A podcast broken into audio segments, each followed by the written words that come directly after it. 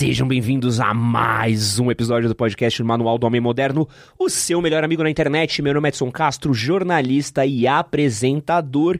E hoje a gente vai falar um pouquinho aqui sobre Deus, fé e religião com o queridíssimo Iago Martins, que é pastor batista, mestre em teologia e é autor e coautor de 17 livros, além de ser apresentador do canal Dois Dedos de Teologia. Iago, Prazer enorme que essa collab saiu. Prazer imenso, finalmente. Feliz demais finalmente de estar com você aqui. Você viu como eu sou velho, eu sou da época que falava collab ainda, né? Não, morreu, né? Morreu. Não tem, Não mais, mais collab. Antes da gente começar esse episódio daqui, começar o nosso papo, quero pedir para todo mundo que tá assistindo aqui, não esquecer de deixar o like, compartilhar. Compartilha esse podcast aqui no seu grupo de amigos, compartilha aqui no grupo de Telegram, no grupo do WhatsApp da igreja, no grupo da galera do futebol, que sempre dá uma moral enorme pra gente. Não esquece de avaliar esse episódio daqui se você está assistindo no YouTube, deixa um like pra gente. Se você está assistindo e ouvindo via plataformas Spotify ou Apple, você consegue deixar sua avaliação. Spotify tem três pontinhos para você deixar sua avaliação e no podcast também tem lá cinco estrelas. Ajude a gente a continuar subindo aí. Estamos em 175 nos 200 podcasts mais ouvidos do Brasil, é isso? E em 15 de Cultura e Sociedade. Ajude a gente a construir aqui a escada da fama e para você poder falar aqui há uns anos, ó, eu tava lá quando tudo começou. Bonito, hein? do tempo do MHM Raiz. Iago. Perdeu a essência. É, pô. Vai poder dizer isso. É, pô, maravilhoso. pô, ó, já, já curta agora para poder reclamar daqui a um ano. Olha aí. Isso é, que investimento. Iagão, pra gente poder começar o nosso papo, tem uma perguntinha fácil aqui para você fazer. Opa. É, o que, que é Deus? A gente consegue explicar o que é Deus? O que é Deus? É melhor perguntar quem é Deus, não é? A gente fala dessa força criadora, dessa personalidade que existe desde sempre e que nos deu origem para a existência. Se a gente pergunta quem é Deus numa perspectiva mais científica, né, a gente fala daquele que deu origem a todas as coisas. A gente tem um mundo que existe com todos esses traços de sentido e de organização que nos faz pensar que não, não existimos a partir da existência autônoma, mas a partir da, do projeto de alguém. Uh, quando a gente olha para à nossa volta e a complexidade do universo, é difícil acreditar que tudo isso tornou-se tão complexo a partir de adaptações cegas. Você tem um processo que pode ser explicado cientificamente, mas a origem, de onde vem esse processo, o que é que fez com que algo existisse a partir do nada, tem que ter alguma coisa para além disso que fizesse isso funcionar. Então Deus, no sentido, é o criador, Deus é o que dá ordem para a existência e dá sentido para a existência. Nós falamos sobre sentido da vida, a busca do sentido da vida, e geralmente quando falamos isso, estamos falando sobre encontrar o nosso próprio sentido da vida. Então, o meu sentido da vida pode ser publicar muitos livros, o seu pode ser entrevistar pessoas legais no podcast, cada um encontra o seu sentido na vida. Mas quando falamos de o sentido da vida, geralmente a gente está querendo discutir sobre o que é que faz com que a existência tenha um sentido para além dela própria, para todos nós. É? Deus seria aquele que dá o sentido dessa vida que dá ordem para essa vida. Se nós só existimos em um processo adaptativo cego de sobrevivência, a vida não tem lá muito sentido. O sentido é aquilo que me dá paz e estabilidade emocional e é isso. Mas quando a gente olha para a vida como uma coisa que há para além dela, Deus é o sentido para nossa existência. Deus é aquilo que, que permanece para além das mudanças da história. O mundo muda muito. A gente passa por muitas transformações na sociedade, na cultura, na existência. Se olha para o mundo no passado e para o mundo de hoje, para onde o mundo vai, né, com todas as mudanças que existem à nossa volta, existe um, um todo que permanece no meio disso tudo. A gente tem um Deus que está para além de toda a história. Mas acima de tudo, eu acredito que Ele é o nosso Salvador. Que diante de um mundo em que nós entramos uh, em nossas próprias loucuras, nas nossas próprias corridas, nas nossas próprias rebeliões, em que nós nos prendemos em nós mesmos e nos prendendo em nós mesmos nos perdemos de nós mesmos, Deus é aquele que nos salva, nos salva de nós mesmos, nos salva da vida e fora, e nos e resolvendo a rebelião do nosso coração, nos traz para perto dele para uma existência muito mais plena, muito mais. Uh, não vou dizer muito mais existência, porque fica meio redundante, mas a gente encontra a existência de fato nele para além daqui. Quando, quando você pergunta, o pessoal diz: Deus é tudo, não é? É uma resposta meio, meio boba, né? Tudo, como, o que é que é tudo, né? Mas é uma resposta muito mais profunda do que parece. Deus é tudo porque Deus consegue ser a resposta para quase todas as perguntas que a gente faz sobre a existência e para todos os dilemas que nós temos aqui. Eu gosto muito do livro de Jó, tem um material escrito sobre o livro de Jó. O livro de Jó é um livro que abençoa muito minha vida. É a história de um homem que era justo, santo, vivia diante de Deus e perde tudo. E perdendo tudo, ele entra em confusão mental. Ele, poxa, eu vivia para Deus e perdi tudo e agora?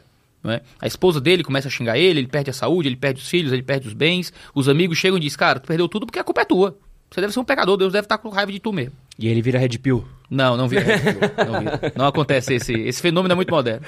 Não, não é. Na verdade, você tem gente maluca o tempo todo aí, mas entra já nessa treta aí. Uh, mas Jó tinha muitas dúvidas. Ele perguntava, não, quando eu encontrar Deus, Deus vai ver. Eu vou perguntar isso, vou perguntar por que aquilo, eu vou questionar por que, é que Deus me deixou passar por isso, e por que, é que Deus isso, por que, é que Deus... Eu vou, quando eu encontrar Deus, eu vou colocar Deus na parede. E eu tenho muitas dúvidas para que Deus me responda. E então, no fim do livro, Deus fala com ele. E Jó não tem mais o que perguntar. Porque para Jó, ver Deus já era a resposta de todas as perguntas. Então, para mim, quando a gente diz Deus é tudo, isso é muito verdadeiro. Deus ele é a resposta para todas as perguntas. Encontrá-lo é encontrar, sabe, o núcleo cósmico da própria existência. Né? Então você tem em Deus justamente isso: o Criador, o que fornece sentido, o Salvador e aquele que se relaciona livremente com sua criatura, né? que se entrega por nós em Cristo Jesus e que fala conosco através da Sua palavra e que nos convida a um relacionamento real com Ele. Né? E como é que eu faço? Vamos supor alguém que esteja com, com a fé abalada, alguém que talvez não esteja tão conectado assim com a própria religiosidade, com a própria fé. Como é que eu faço para sentir Deus na minha vida? Consigo sentir Deus? Onde eu encontro Deus? Sentir Deus. Onde eu encontro Deus é uma pergunta muito legal. A gente, a gente, quando fala sobre sentir Deus, geralmente a gente está procurando uma experiência muito subjetiva. Uhum. Às vezes até sensitiva. Eu quero ir a algum ambiente onde eu vou sentir um tipo de, de coisa tátil no meu corpo que faz eu sentir que Deus está comigo. Mas às vezes essa é a pior forma de tentar encontrar Deus de fato. Deixa eu dar um exemplo. Eu, eu era de um ambiente religioso muito hermético, digamos assim. Quase um meio seita, sabe? Uhum. meio... Foi onde eu comecei a ouvir alguma coisa sobre religião. E foi por isso que eu comecei a me interessar por teologia, porque eu queria entender melhor minha fé. E foi quando eu entendi que, caraca, eu tô num lugar aqui muito maluco, assim. Não é, não é isso que tem na Bíblia e tal. E fui estudar mais teologia e ler mais minha Bíblia e fazer bacharel, mestrado. Uh, quando eu era da igreja, eu era desse tipo de igreja que te proibia de fazer tudo. Então você não pode ir no cinema, você não pode ir num teatro, você não pode ouvir música que não seja religiosa. Era toda aquela vida bem fechada, assim. E aí eu ia para o ia ao culto e eu sentia coisas no culto que eu achava que era Deus falando comigo. Então o pastor podia fazer qualquer coisa, ele falava sobre dar o dinheiro, aquela velha questão de gente que explora pobre, esse tipo de coisa. E aí aquilo, eu sentia coisas no meu corpo, eu sentia um certa, uma certa sensação que eu pensava, poxa, é, é o Espírito Santo, é Deus falando comigo. Até que um dia eu fui num teatro e eu até lembro, fui com minha esposa assistir O Homem na Lua, eu acho que é esse o nome, do Gregório do Vivier. Pô, eu assisti essa peça. Muito, muito legal. Boa, muito, muito boa. boa. muito boa. Nem sei se ele ainda faz, provavelmente não. Ah. Mas muito boa, lá em Fortaleza, no teatro. Eu fui depois do culto. E quando eu tava no teatro, eu senti coisas no meu corpo que eram iguais ao que eu sentia no culto. E eu disse, rapaz, eu acho que isso aqui eu só tô impressionado. Não, não é Deus, eu só tô emocionado, entendeu? E quando eu vivia uma vida tão hermética, tão dentro da igreja, eu achava que todo, toda emoção, todo sentimento físico, tudo aquilo que eu dizia que era é o Espírito Santo falando comigo, na verdade era simplesmente meu corpo reagindo positivamente, é uma coisa que é emocionante, né? Então quando a gente vive a vida em busca de sentir Deus, talvez a gente esteja procurando Deus no lugar errado. Estou procurando Deus nas sensações do meu corpo. Estou procurando Deus naquilo que, que mexe com a minha espinha. Se eu sentir o um arrepio, eu acho que Deus está falando comigo. Eu acredito em encontrar Deus de uma forma que tá, tá, vai tocar nas minhas emoções. Vai tocar no meu corpo. Eu vou sentir Deus, porque eu vou sentir Deus em resposta ao modo como Deus se revela. E aí que entra o modo como eu tenho vivido o cristianismo hoje. Eu acredito em um Deus que escolheu se revelar principalmente por meio da sua palavra. Então, quando Jesus vem ao mundo e prega e fala. E os discípulos que estão em torno dele registram aquilo como testemunhas ah, oculares do que aconteceu. E como testemunhas oculares morrem, dizendo é, isso aqui foi o que a gente viu e ouviu. Esse texto é o texto que revela um Cristo que se diz palavra do Senhor. Que diz que fala da parte de Deus, que morre e ressuscita para provar que era realmente enviado de Deus. Que os discípulos veem isso e morrem dizendo: Eu vi, eu vi. Sabe, nega ou morre, eles morrem sem negar aquilo, porque viram aquilo. Não é como alguém que morre pela sua fé. Uma coisa é morrer pela minha fé, uma coisa é eu me explodir em nome de um Deus, ou eu não, eu vou morrer em nome do que eu acredito. Mas eles não morreram em nome do que acreditavam pela fé. Eles morreram em nome daquilo que eles alegavam ter visto. ouvido por parte daquele homem que se dizia o próprio Deus. né? E esse testemunho chega a mim, eu tenho ali o que é a revelação máxima de Deus. Então, onde eu encontro Deus? Eu encontro Deus na sua palavra. Eu encontro Deus no que ele fala. Muitas vezes a gente quer encontrar Deus no guru do momento, numa espiritualidade meio hermética, quer encontrar Deus em alguém que fala e arrepia a minha espinha. Não, Deus está aqui, olha o que eu estou sentindo no meu corpo. E a verdade é, eu tenho que conseguir encontrar Deus no modo como Deus escolheu ser revelado. Ele escolheu se revelar por meio da sua própria palavra. Ele fala acerca de si. Então, quando eu vou na Escritura, ou eu vou em quem me apresenta a Escritura, eu encontro um caminho de saber quem Deus é, como Deus se manifesta, o que é que Deus espera de mim. Isso vai afetar meu corpo. E às vezes eu vou ouvir alguém falando sobre isso, e vou ler sobre isso, e vou chorar, e vou me emocionar. Vou sentir um arrepio na espinha. Mas isso é só uma resposta. Que pode ser a resposta a um bom filme, pode ser uma resposta a um show, mas no caso é uma resposta àquilo que eu encontro de Deus falando comigo. Eu não posso confiar no arrepio da minha espinha, para dizer se algo é verdadeiro ou falso. Mas eu posso confiar na palavra poderosa, onde Deus se revela, e claro, se eu creio nisso, eu- a minha espinha vai arrepiar às vezes. Quando a gente tá falando da palavra, o... tem uma coisa que eu sempre me pega, e até é legal falar com você que é um mestre em teologia, que estuda bastante a palavra. É, boa parte do Antigo Testamento ele foi escrito em hebraico, Sim, e o Novo, se eu não me engano, foi escrito em grego, né? exato. É, como é que a gente lida com essas diversas traduções da Bíblia? E como é que eu entendo? Porque provavelmente muitas coisas devem ter sido versões das versões das versões que a gente deve estar lendo hoje. E aí, eu sei até que umas pessoas que têm uma linha que voltam para estudar as primeiras traduções. Como é que vocês fazem para lidar com essas diversas versões da Bíblia que existem? Pergunta muito boa, muito boa. O... A gente não tem os originais de nenhum texto bíblico. Para começar, esse é o primeiro problema. Eu não tenho o, papiro que Paulo usou para escrever. Eu não tenho uma primeiro, o primeiro papiro que Mateus escreveu o evangelho. Eu não tenho mais. Perdi. Foi escrito, foi lido, foi copiado. Copiado várias vezes, preservado em alguns lugares, foi mais copiado. E aí o que é que eu tenho hoje? Eu tenho as cópias desses documentos. Provavelmente cópia de cópia de cópia. Não sabemos nem qual geração de cópia a gente remonta o original do Novo Testamento. Essas cópias estão onde? Em várias bibliotecas, universidades, faculdades, igrejas, tem em vários lugares isso. Essas cópias, falando em Novo Testamento, tu- elas são catalogadas. A gente tem aí algumas quase dezenas de milhares de cópias do Novo Testamento completo, né? E vários outros papiros e documentos menores. A gente tem acesso também a materiais dos pais da igreja, que foram os primeiros teólogos e cristãos que comentavam sobre essas cartas. A gente tem como acessar o que seria o texto original por meio dessas cópias. Então, que- é, existe uma ciência chamada crítica textual.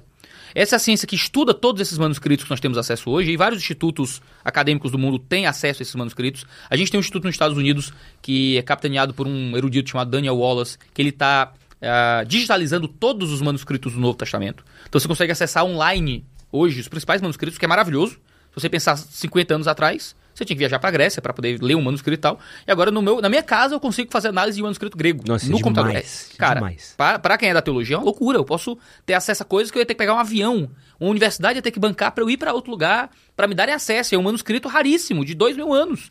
Eu vou ter que acessar com todo cuidado agora tá lá. Digitalizado, para eu dar zoom, para eu olhar. É maravilhoso. Então a gente tem esses manuscritos de algumas gerações de cópias.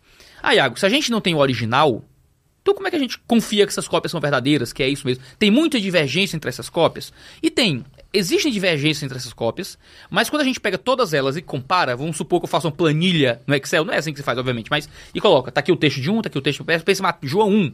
Aí João 1, tá aqui o texto João 1 do manuscrito P32, aí tem outro de um Cial, tem, e eu junto todas as versões. E tento montar uma versão só com base em todas essas versões. Eu consigo encontrar um texto muito confiável. Por quê? Eu vou ter um texto que aparece na maioria das cópias, Aí eu vou ter um texto um pouco diferente, tem uma vírgula aqui que não tinha no outro, tem um, um ponto, tem uma palavra a mais aqui. A ciência da crítica textual tenta entender qual é a origem dessas variações. Opa, aqui o cara engoliu uma palavra porque estava meio sem espaço, dá para entender aqui que ele errou. Então ele pulou uma palavra aleatoriamente. Existem processos de analisar esses vários manuscritos para remontar qual era o texto original. Suponha que você me escreve uma carta. Você me dá uma carta dizendo, Iago, você vai vir aqui no podcast, você tem que vir aqui, tem que usar uma roupa tal, tem que fazer tal coisa, vai ter um café, e o cenário é desse jeito, o horário é tal, vou mandar um Uber, você me explica tudo. Só que aí, você não manda essa carta para mim. Você manda essa carta para outra pessoa que vai copiar essa carta. E uma outra pessoa também vai copiar. E 10 pessoas vão copiar essa mesma carta e taca fogo na carta original. E aí eu só tenho essas 10 cópias, mas eu não tenho a original. E eu vou mapear qual era a original. E talvez em uma tenha um, uma palavra que era com SS escrita com C. Em outro, tem uma palavra que o ponto final não tá, tá faltando, ou um acento errado, ou uma palavra que pulou. Eu consigo remontar com determinado grau de certeza qual era a carta original com base nessas 10 cópias. Por quê? Vai ter alguma coisa diferente? Vai. Mas como eu tenho uma grande quantidade de cópias, eu consigo remontar com mais facilidade o que é o original. Tanto pela probabilidade, pela quantidade de cópias, então isso aqui aparece muito, essa outra versão aparece muito pouquinho, como vendo a qualidade das cópias, não é? Você tem ambientes onde a qualidade da cópia é melhor do que outra, então você consegue remontar isso. Tem uma grande discrepância, assim, que foi Então, não tem. com... Não teve um... Não tem. Você vai ter três textos no Novo Testamento, três passagens só, onde existem discrepâncias maiores. Posso falar delas agora. Você tem discrepâncias menores ao longo de toda a Bíblia. Então, se você for pensar em numeração de diferença, vai ter muita diferença. Só que vai ter um manuscrito que aqui tem um amém, ali não tem amém. Aqui tem o substantivo, aqui tem, um, Ah. tem o, o pronome. Né? Aqui você vai ter. Então você tem pequenas variações. Existem alguns textos que são um pouco mais polêmicos, mas que também são muito tranquilos, e são pequenos. ah, o, co- o copista fez um comentário para explicar esse versículo. E aí ficou um comentário muito famoso e se repete em muitas cópias. Mas a gente já tem noção de que, na verdade, isso aqui foi uma adição de um copista para explicar. Você tem, mas são coisas muito pontuais, pequenas, que não envolvem muito de conteúdo substancial. Você tem três passagens muito grandes, na, grandes sim, muito famosas na Bíblia, que são muito debatidas e que aí são polêmicas um pouco maiores. É a velha história da mulher adúltera, aquela história do quem não tiver pecado que atira a primeira pedra. em É João mesmo? 8. É. Esse, esse é um texto muito disputado, se ele é original ou não é. E aí você tem todo o debate sobre essa passagem, que é uma passagem que, sim, é uma passagem bonita, mas ela não tem um conteúdo teológico muito substancial, então não muda muito nada que envolva teologia cristã. Você tem o final de Marcos, que aí é o modo como o relato da ressurreição aparece, que também é uma questão não muito substancial. E você tem um trecho em 1 João, que fala um pouco sobre a trindade. Que aí é real- claramente uma adição copista, tentando explicar um pouco a trindade, que é um texto também um tanto substancial, mas que ele. Nenhum desses textos faltando faz muita diferença. Só que veja, é pouquíssima coisa. Você tem pouquíssimo texto, você tem- um grau de probabilidade muito alta ah, de confiança nos textos do Novo Testamento e também do Antigo Testamento, onde a crítica textual é menos polêmica, não é? Então assim, a gente não tem os originais, mas a gente consegue remontar o original com muita tranquilidade. Então você tem, por exemplo, dois grandes institutos no mundo hoje ah, que, que fornece a Nestle Aland, que é uma versão da Bíblia grega, e a UBS, que é outra versão da Bíblia grega, que o que é que esses institutos fazem? Eles pegam todos esses manuscritos e remontam o que seria o texto original. Legal. Só que eles remontam isso também com notas críticas. Então você pega o texto, você tem aqui em cima o texto grego, então tem os rodapés, no rodapé diz, ó, no manuscrito tal conta, consta isso, no outro consta aquilo. E ele vai explicando todo o processo para chegar naquele texto. Hoje a gente tem um grau de, de confiança muito grande, muito grande no texto que temos no Novo Testamento. E aqui a gente está falando do texto original, né, do texto grego. Agora, e as traduções desse texto? Veja, as suas eh, do comentário assim popular tem, ah, o que a gente tem é tradução de tradução da tradução, pegam a Bíblia em inglês, não sei o quê, e assim, tudo isso é bobagem. Hoje, falando de Brasil, por exemplo, nós temos muitos eruditos de grego e hebraico e todas as traduções que temos da Bíblia em português são diretos do grego, do hebraico e do aramaico. Nessas versões da UBS, da Nestle Aland, discutindo toda a crítica textual. A gente tem traduções que são todas direto do original, não são diversões de outras traduções. Temos traduções mais antigas, e traduções mais antigas às vezes são traduções de uma única pessoa. Então, por exemplo, uma tradução bíblica protestante muito famosa no Brasil é a famosa João Ferreira de Almeida. Você vai procurar por aí, tem a tradução do João Ferreira de Almeida, que é uma tradução de um cara. Esse senhor, João Ferreira de Almeida, traduziu a Bíblia. Não existe mais isso hoje no, no mundo. assim, é muito raro você encontrar algo desse tipo. É, mas se você encontrar a tradução de alguém, é quase uma coisa meio experimental, assim. É a pessoa querendo fazer uma parada dela. Mas hoje você tem sempre comitês de eruditos. Então você não tem uma pessoa traduzindo a Bíblia. Você tem um grande comitê que pega ah, os textos bíblicos, divide entre especialistas e fazem revisões em cima de revisões. Então, as traduções que nós temos em português são excelentes. É, é legal você falar isso porque é uma parada que a gente passa muito na literatura. Eu gosto muito de Shakespeare. E quando você começa a estudar Shakespeare, pô, a gente é, mora no Brasil. Então, quando eu comecei a ler Shakespeare, eu não entendia inglês a ponto de ler um inglês arcaico. Você vai na tradução. E aí você vai na tradução. Só que aí você vai ver quem foi que fez essa tradução. Então você tem tradutores famosos de Shakespeare, porque a gente tá falando de poesia, né? Sim. A gente tá falando de livros que são mais rebuscados. Então, às vezes, três versões diferentes que você lê de Shakespeare, elas são completamente diferentes, até mesmo na literações, nas brincadeiras. Sentido, às vezes, até muda, né? É, e muda, né? Imagina, por exemplo, quando a gente tava há um, 50 anos atrás, a gente nem precisa ir muito. Pra gente fazer essas traduções devia ser um trabalho gigante, né? Sim, e hoje a gente tem recursos muito melhores, computacionais para isso. Para mim, como um, um exegeta, o termo que a gente dá para quem interpreta a Bíblia do original, né? Por um exegeta moderno, a minha vida é muito mais fácil. Pô, Eu tenho como fazer análise probabilística. Eu tenho como entrar no aplicativo e dizer eu preciso de todas as vezes que um artigo é usado antes de dois substantivos separados por i, por exemplo. Ele vai me dar tudo. Sabe? Eu Legal. consigo analisar um padrão do grego para poder entender. Cara, antigamente era no braço. O cara vai ter que pegar o Novo Testamento inteiro, do grego. E no braço, é era outra realidade. Então hoje, a gente tem um grau de confiança muito grande no texto que temos em mãos. Iago, mas existem diferenças nas traduções? Existem. Mas essas diferenças, muito comumente, são diferenças de ênfase, de, de estilo. Você tem pouquíssimas diferenças de sentido. E as diferenças de sentido, então, são erros? Raramente. Geralmente as diferenças de sentido nas traduções que temos são diferenças de ênfase nos sentidos possíveis de uma passagem. Então, o grego é uma língua muito mais complexa que o português, por exemplo. Ah, você consegue dizer coisas em grego que não dá para dizer em português. Porque é por causa do tipo de linguagem, é uma língua com muito mais recursos. Então, quando você vai traduzir para o português, ou você vai ter que fazer uma nota explicativa daquilo, ou você vai ter que escolher um dos sentidos que, aquele texto tem. Por isso que a, a- é, a gente sempre indica a aluno de seminário, a quem está começando a, a querer se aprofundar mais no estudo da escritura, é que sempre compare traduções. Porque quando você compara traduções, você vai ter acesso a sentidos que foram empregados e percebidos pelos eruditos em cima daquela passagem. E claro, aí que entra o papel dos teólogos como eu, ah, de pessoas que produzem conteúdo na internet sobre isso, que é pegar essas passagens que a tradução é um pouco mais polêmica, que o sentido é um pouco mais difícil e tentar descortinar. Não são tantos textos, se você parar pra prestar atenção.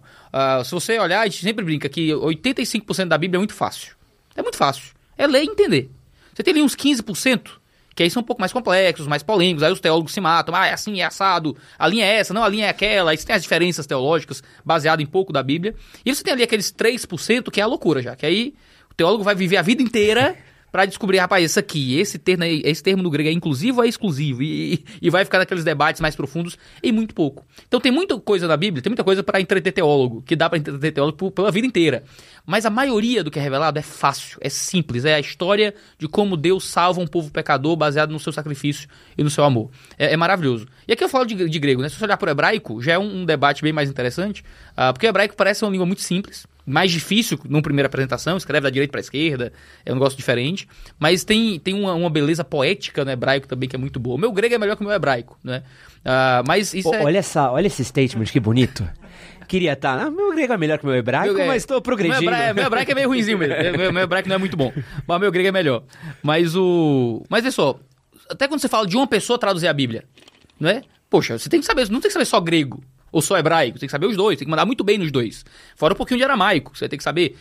Não se fala mais de uma pessoa traduzindo a Bíblia. Você vai ter sempre grandes comitês fazendo isso. Claro, você vai ter, às vezes, algumas traduções mais polêmicas, um comitê vai escolher uma linha, ou então tem uma linha editorial de um instituto. É sempre legal você olhar para o todo, mas essas são coisas muito pequenas restritas a, a uma ou outra passagem mais polêmica. Se você usa isso como um recurso para dizer, ah, a Bíblia não pode ser acessada mais, perdemos a Bíblia, não temos original, é só cópia de cópia de cópia. Pô, e você pegar uma ou outra passagem mais polêmica para usar isso como, como argumento, cara, você tá mentindo, porque no texto, o texto que temos é um texto muito confiável. Quando você fala, ah, mas as traduções são incompletas ou são falsificações, você tá mentindo. Você pode pegar um ou outro versículo que é mais difícil mesmo. Que você vai ter quatro, cinco possibilidades de tradução para aquele texto. Mas, de novo, a possibilidade de tradução às vezes imprime um sentido prático.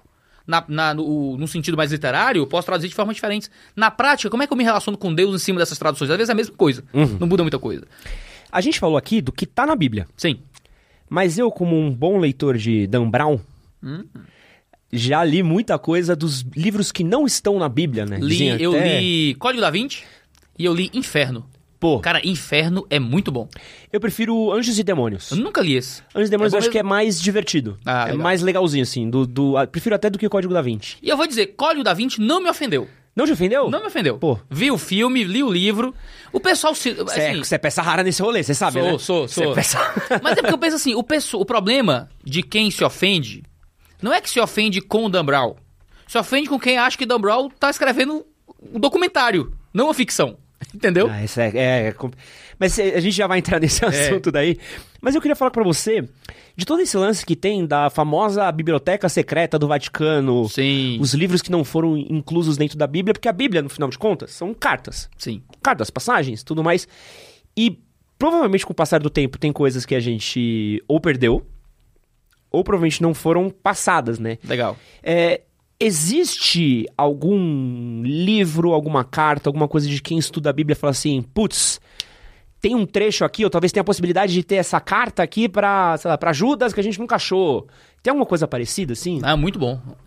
Esse negócio de biblioteca secreta do Vaticano, a Igreja Católica esconde livros, isso é uma teoria da conspiração, tá? É coisa de Illuminati, reptiliano, sabe? Essas coisas meio assim. Porque é muito difícil você esconder esse tipo de informação histórica sobre o passado. Tá, estão escondendo, escondendo aonde? Quem está escondendo, quem são as pessoas relacionadas a isso que. Sabe, eu tenho amigos que são pesquisadores do Vaticano, que são católicos, muito devotos, que vão ao Vaticano todo ano para fazerem pesquisas, para entrar na biblioteca, para analisarem lá. E veja, a gente tem muita confiança histórica, porque, por mais que seja dois mil anos, é muito tempo, mas nós temos muitos registros das cartas que eram recebidas pela igreja cristã naquele período. Tá. Então você tem os historiadores comentando, você tem os pais da igreja falando uns com os outros. Então a gente tem os livros do Novo Testamento. Ah, e você tem uma série de outros documentos em torno do Novo Testamento, que são geralmente esses textos. Ah, mas tem o Evangelho de Maria Madalena, tem a carta de Barnabé. Por que, é que essas cartas não estão na Bíblia? E o processo de definir o cano do Novo Testamento foi um processo muito orgânico de quando os apóstolos morrem, a igreja diz: precisamos juntar os documentos apostólicos para sabermos, temos aqui um registro das mensagens, das pregações, da revelação sobre a pessoa de Cristo que eles trouxeram para a gente. Então o que, é que eles procuravam? Os textos com traços apostólicos, ou seja, essa carta aqui veio do apóstolo ou de alguém ligado ao apóstolo? Sim, beleza. É um texto de uso comum da igreja, ou seja, ah, esse aqui é um documento que a igreja não sei da onde, essa aqui diz que veio de Paulo. Mas ninguém sabia dessa carta. Será que é de Paulo mesmo? É uma falsificação, algo assim? Havia muita falsificação de documento naquela época, né? É, pô. Pô, não tinha cartório, né? Os incríveis cartórios. Não, e outra, e era difícil, né? Porque que- quem retinha o conhecimento era muito restrito também, né? É. Devia ser uma complicação. Nem todo mundo né? sabia ler, por É. exemplo. Né? Por isso que havia muita leitura pública. As cartas do Novo Testamento foram escritas para serem lidas no culto. Então Paulo vai dizer, vai dizer a Timóteo, lê, dedica-se à leitura pública da palavra. Porque nem todo mundo sabia ler, então havia um momento longo em que o texto era lido para todo mundo ouvir, porque nem todo mundo conseguia ler. Então existia essa busca por documentos apostólicos, documentos ah, de uso comum das igrejas e que tivessem coerência com a doutrina apostólica, que a igreja reconhecia como doutrina apostólica. O que, é que eles fizeram? Eles procuraram esse documento. Então ninguém decidiu qual era o Novo Testamento. Ninguém escolheu qual era o Novo Testamento. Ninguém. de- Ah, tá aqui o Novo Testamento e é isso. Isso nunca aconteceu. O que aconteceu foi uma busca por esses documentos que já existiam. Então, nessa busca, chegou-se ao que a gente chama de cânon do Novo Testamento. Cânon é a palavra grega para régua, para vara de medir. Era usado para definir uma listagem autorizada de alguma coisa. Então, o cânon do Novo Testamento é a lista de livros que a igreja identificou como sendo apostólicos. Esses livros nós conhecemos, que são as cartas do Novo Testamento, os documentos do Novo Testamento. Ah, no século IV, a gente já tinha essa lista praticamente fechada já, sobre todos concordavam qual era esse- essa série de documentos. Você vai ter, claro, polêmicas ao longo da história, vai ter a Reforma Protestante sobre alguns textos que envolviam o Antigo Testamento e coisas assim. Mas isso é, é muito tranquilo. Ah, Iago, mas existiam outros documentos que não foram incluídos. Certo. Você pensa, por... mas assim, nós conhecemos esses documentos. De vez em quando pipoca notícia numa CNN da vida e tal. Evangelho perdido foi encontrado, não sei o que e tal. E quando você olha geralmente alguma carta que nós já conhecemos, algum texto que os eruditos já conhecem, sendo requentados para algum tipo de sensacionalismo na mídia para dar clique, esse tipo de coisa. A verdade é que nós conhecemos esses documentos. E se alguém achar um documento novo, Iago acharam aqui uma carta que estava lá no buraco do Vaticano. Tá, essa carta era de uso comum das igrejas? Era uma carta que era conhecida pelas igrejas daquele tempo como vindo do corpo apostólico?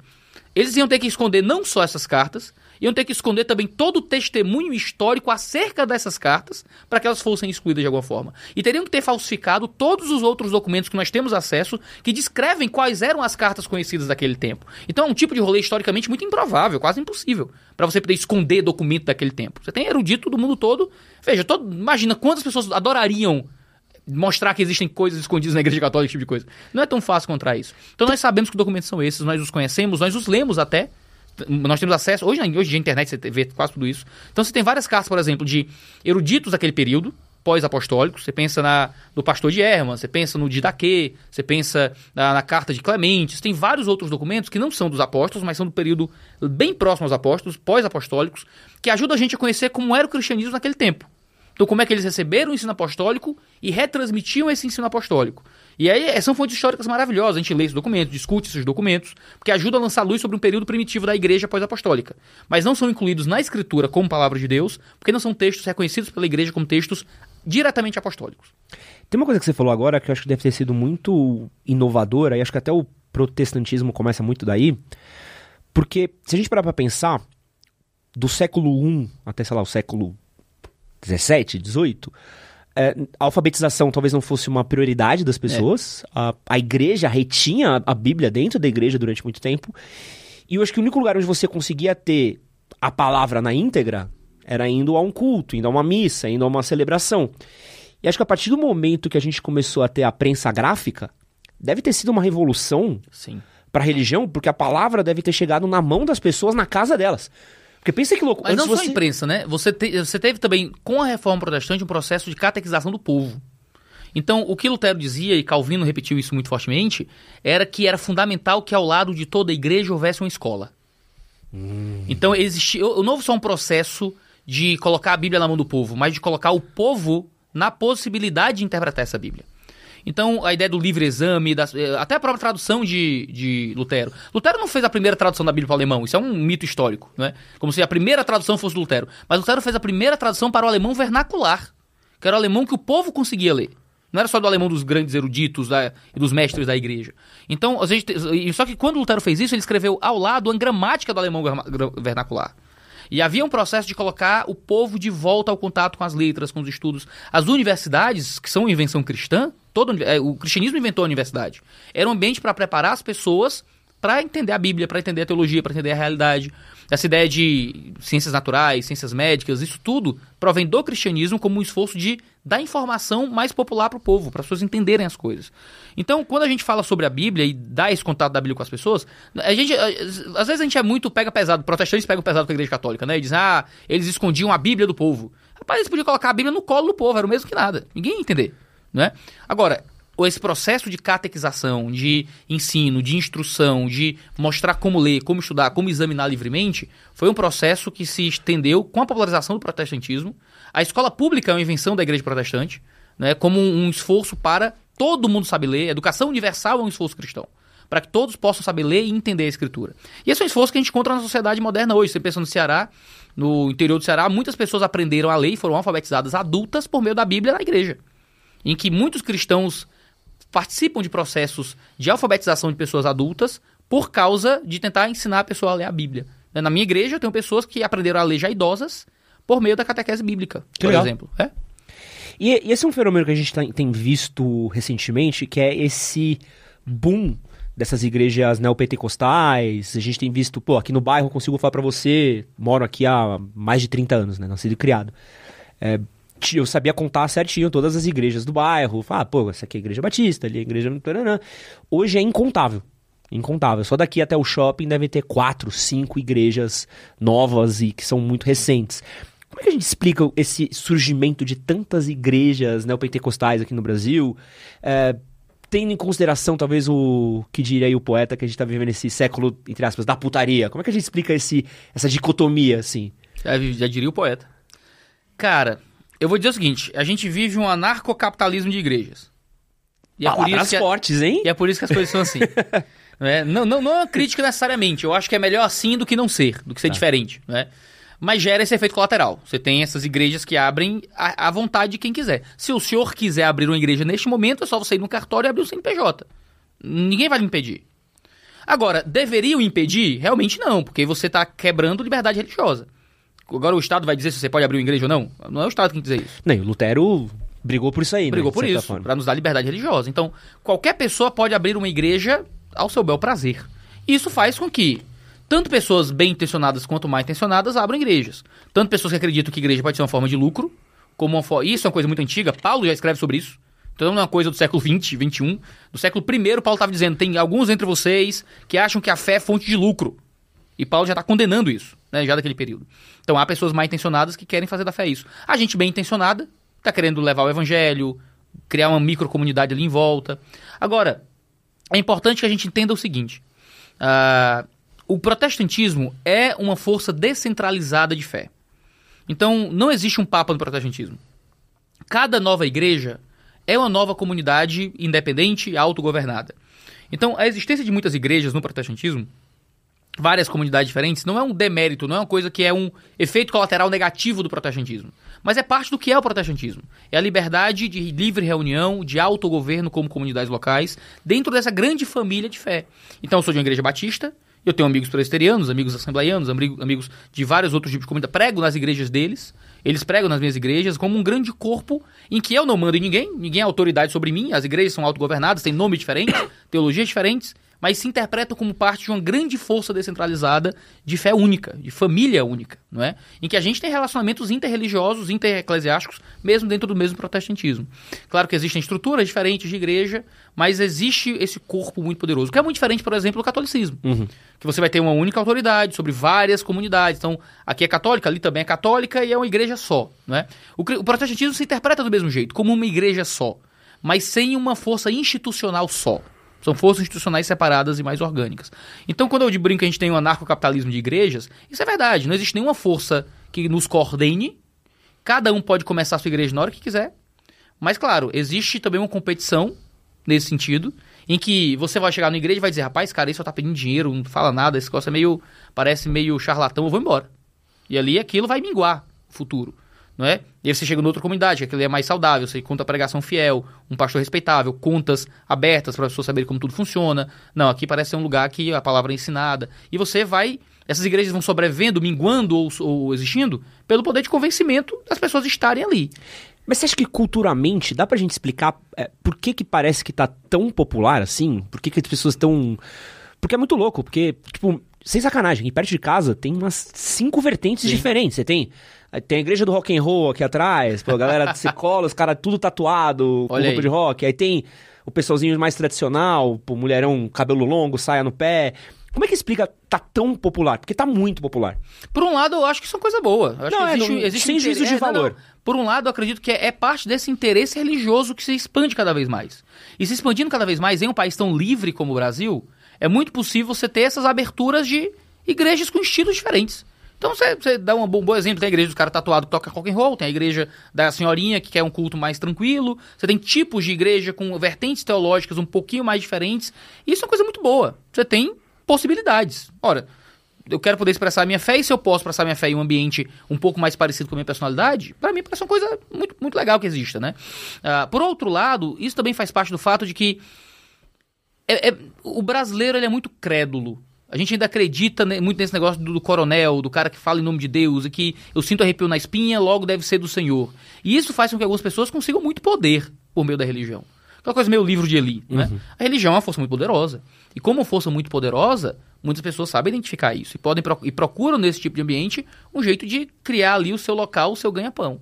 Além disso, é muito cacique para pouco índio no Brasil, né? Todo mundo quer coordenar alguma coisa, mandar alguma coisa, chefiar alguma coisa e começar um, um ambiente religioso, às vezes é uma coisa muito muito atrativa a lideranças narcisistas, as pessoas que querem muito serem vistas e ouvidas, não é?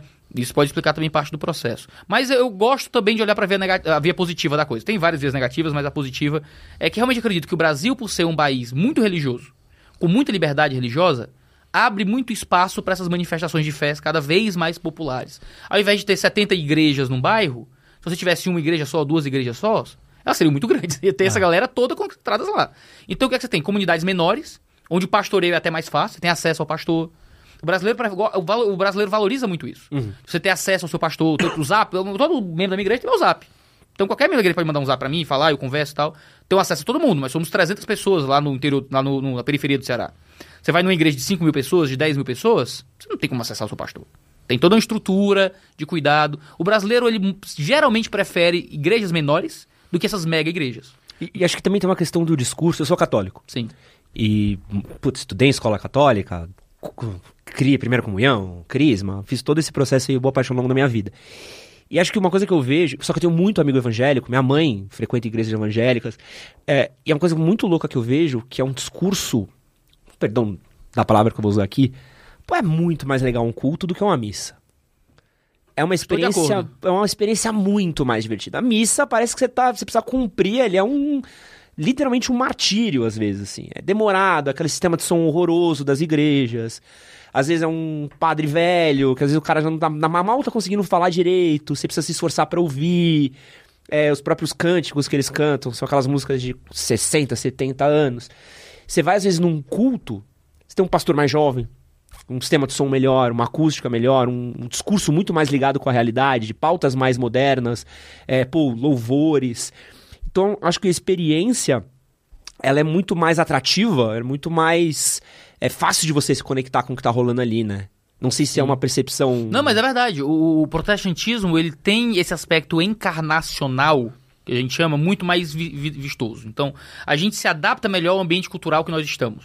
Isso é muito mais natural do, do estilo do próprio protestantismo. Uhum. Por não ser high church, por ser low church. Ou seja, não é essas igrejas mais ritualísticas. O catolicismo é muito ritualístico. Nossa, a, a linguagem que você usa é perfeita. É um martírio. É uma via crucis. A missa não é para ser legal. Não é para ser divertida. Não é para ser uma boa experiência. É para ser um, um, uma reprodução do sacrifício de Jesus. Então, existe uma visão extremamente ritualística. Você pensar no, no que a gente falando de missa nova, já é isso. Mas se você olhar para grupos mais tradicionais do catolicismo, pensa numa missa tridentina, ou mesmo num rito grego, você vai ter um processo com muita, muito ritual. E o ritual faz parte do núcleo do que é a missa. Nossa, acho que foi é? em Paris, eu vi uma missa que o, o padre rezava a missa de costas em latim. É, missa tridentina, provavelmente. Pô, mas preciso nem falar que é um convite para você ir embora, né? É. Se, dá cinco se minutos ali, né? Se você não estiver muito interessado naquilo. É. é. O protestantismo, por outro lado, não acredita no, na, nesse excesso de, de, ritualística como parte do processo de se aproximar de Deus. Uh, de comunicar quem Deus é. A gente é um culto centrado na Eucaristia e na palavra. Então a gente canta a Deus, a gente ora a Deus, a gente come da mesa do Senhor, né, o pão e o vinho, a gente ouve a pregação do Evangelho e é muito simples. Até a nossa arquitetura é muito simples. Né? Você pensa na própria arquitetura católica, a própria arquitetura comunica essa ritualística. Os prédios protestantes, por mais que em outros países tenham mais dinheiro, sejam mais vistosos, até os nossos prédios, nossos prédios são menos ritualísticos. Né? Você tem um, um prédio para você se abrigar, se abrigar, e é isso. É para proteger da chuva, guardar as coisas e é isso. Né? Não é um prédio que faz parte do processo de cultuar. Não é? Então, assim, essa comunicação, essa percepção é muito, é muito real. Porque a gente não entende essa ritualística como parte do que é o culto. Há algum nível de ritual, obviamente, né? A ceia é um ritual, o batismo é um ritual, mas o culto por si só é um ambiente de comunhão e de comunicação. Nós somos. A reforma nos voltou aí, somos um povo da palavra. Uhum. Então é tudo em torno da palavra, em torno do sentido uh, oral, do discurso. E essa conexão com a realidade é muito poderosa também, porque a própria pregação não é uma ritualística. A pregação é realmente uma comunicação, para que você possa aplicar essa verdade na sua vida e entender melhor Deus e como viver para Deus. E aí você tem uma pauta mais moderna, porque eu todo mundo moderno. Eu não estou resolvendo problemas do século XVII, eu estou resolvendo problemas de agora. Como é que eu vivo a vida agora para Deus? E aí tem esse processo muito mais, muito mais atrativo nesse sentido. Você falou da palavra, tem um trechinho que eu gosto muito, né? capítulo 6, versículo 12 de Coríntios. Primeiro ou segundo? É, primeiro. É, tudo me é lícito, mas nem tudo me convém. Esse trecho iradaço. E aí, aplicando um pouco na nossa conversa, existe muito, em algumas vertentes, é, essa coisa da exclusão do evangélico na sociedade. Tipo, o que pode e o que não pode. Pode ir na balada? Pode ir no bar? Tem que usar saia longa, cabelo longo? O que, que pode e o que, que não pode dentro do protestantismo, Iago? Legal. Quando a gente fala sobre costumes morais, é como a gente chama, né? Os costumes morais. Ah, posso fazer isso, beber, posso beber bebida alcoólica, posso ir numa balada, posso ir no futebol, posso ir no cinema, como é que é isso? Muitas vezes a, a religião é fruto do seu tempo, né? E acaba muitas vezes só reproduzindo certos valores mais conservadores da sociedade vigente. É importante que, como membros de igreja, como pessoas interessadas em religião, nós possamos definir a nossa ética e nossa moral na base da revelação. Parte do que eu faço no YouTube, lá no Dois Dedos de Teologia, é tentar discutir cada um desses assuntos a partir da revelação, não a partir do costume eclesiástico. Você tem igrejas que têm costumes muito bem estabelecidos. Então, na nossa igreja, a mulher não pode usar calças, pode usar saia, não pode cortar o cabelo, você não pode fazer uma tatuagem, ou você não pode fazer nenhum consumo, mesmo que moderado, de álcool, ou ouvir uma música que não seja religiosa, ou ir para o cinema, ou ir no estádio de futebol, ou o que, é que seja. Você vai ter uma série de costumes morais. A grande questão não é qual é o costume moral, mas qual é a base do costume moral. Se nós, como protestantes, somos pessoas que acreditamos na palavra como a fonte da revelação de Deus, então o meu costume moral precisa ser baseado na revelação de Deus. Claro, numa percepção inteligente da realidade, Deus não fala sobre tudo no texto bíblico, mas aplicando o que eu encontro ali para a minha realidade, como é que eu encontro uma vida que seja justa, honesta, de acordo com os valores de Deus. Porque acho que na Bíblia não deve ter um. Não pode ir no cineminha. É, não tem não é um vademecum. A Bíblia não é um vademecum de regra 1 é isso, regra 2 é aquilo. É a revelação de uma história que se manifesta. Que, claro, a gente aplica a nossa vida. E aí você vai pensar acerca da vida a partir dali. Existem uh, imperativos morais claros na Escritura. Por exemplo, a condenação do, da embriaguez. Então, cristãos podem fazer consumo moderado de álcool, não tem problema, mas a embriaguez é um pecado. Então a gente não enche a cara. Eu posso beber um vinho, eu posso provar uma cerveja, eu posso, mas eu não posso ficar bêbado, não posso sair da minha consciência, por exemplo, ou ficar viciado em álcool, por exemplo. E a embriaguez é amplamente condenada na escritura, mas o consumo moderado de álcool, você encontra Jesus bebendo álcool com os discípulos, por exemplo. Né? Então você teria é, o costume moral o imperativo moral muito claramente estabelecido ali. Até quando se fala sobre sexualidade ou sobre honestidade, existem imperativos morais muito bem estabelecidos na escritura, que eu os obedeço, porque eu acredito que Jesus os revelou para mim, como o padrão que ele estabelece de uma vida boa, justa e honesta. Eu posso criar minha própria moralidade. Não, eu vou descobrir o que é o certo e errado para mim, baseado no que eu sinto, no que eu prefiro. Mas essa é a promessa da serpente em Gênesis 3, lá no início de tudo.